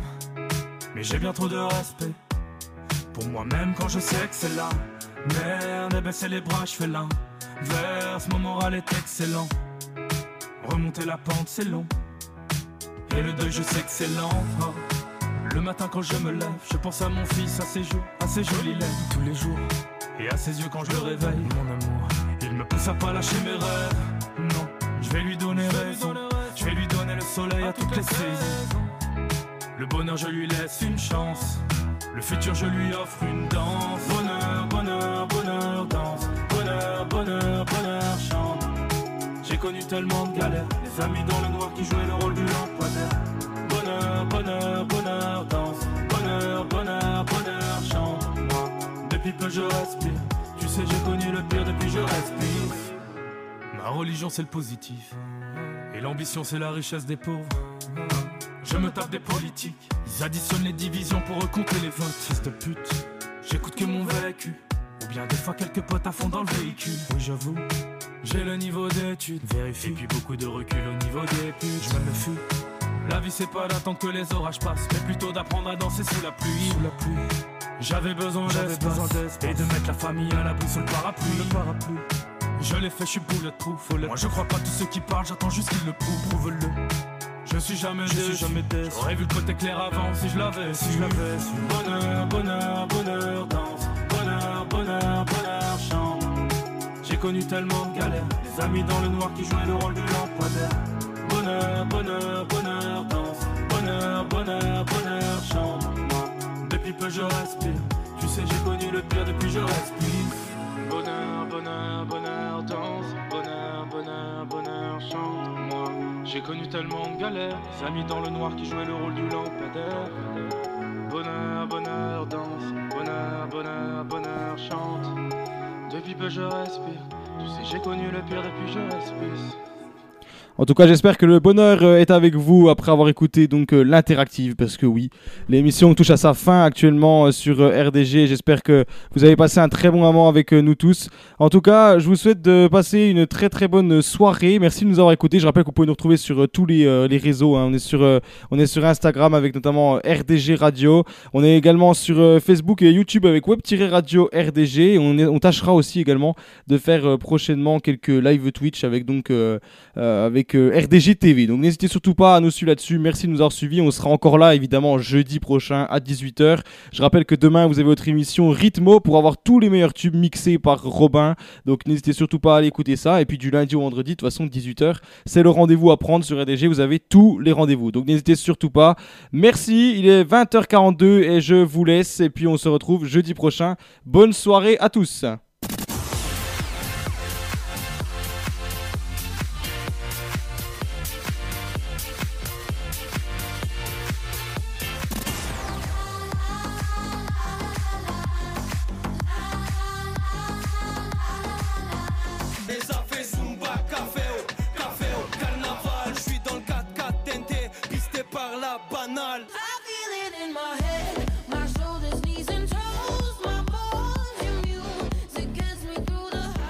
RDG, les meilleures musiques.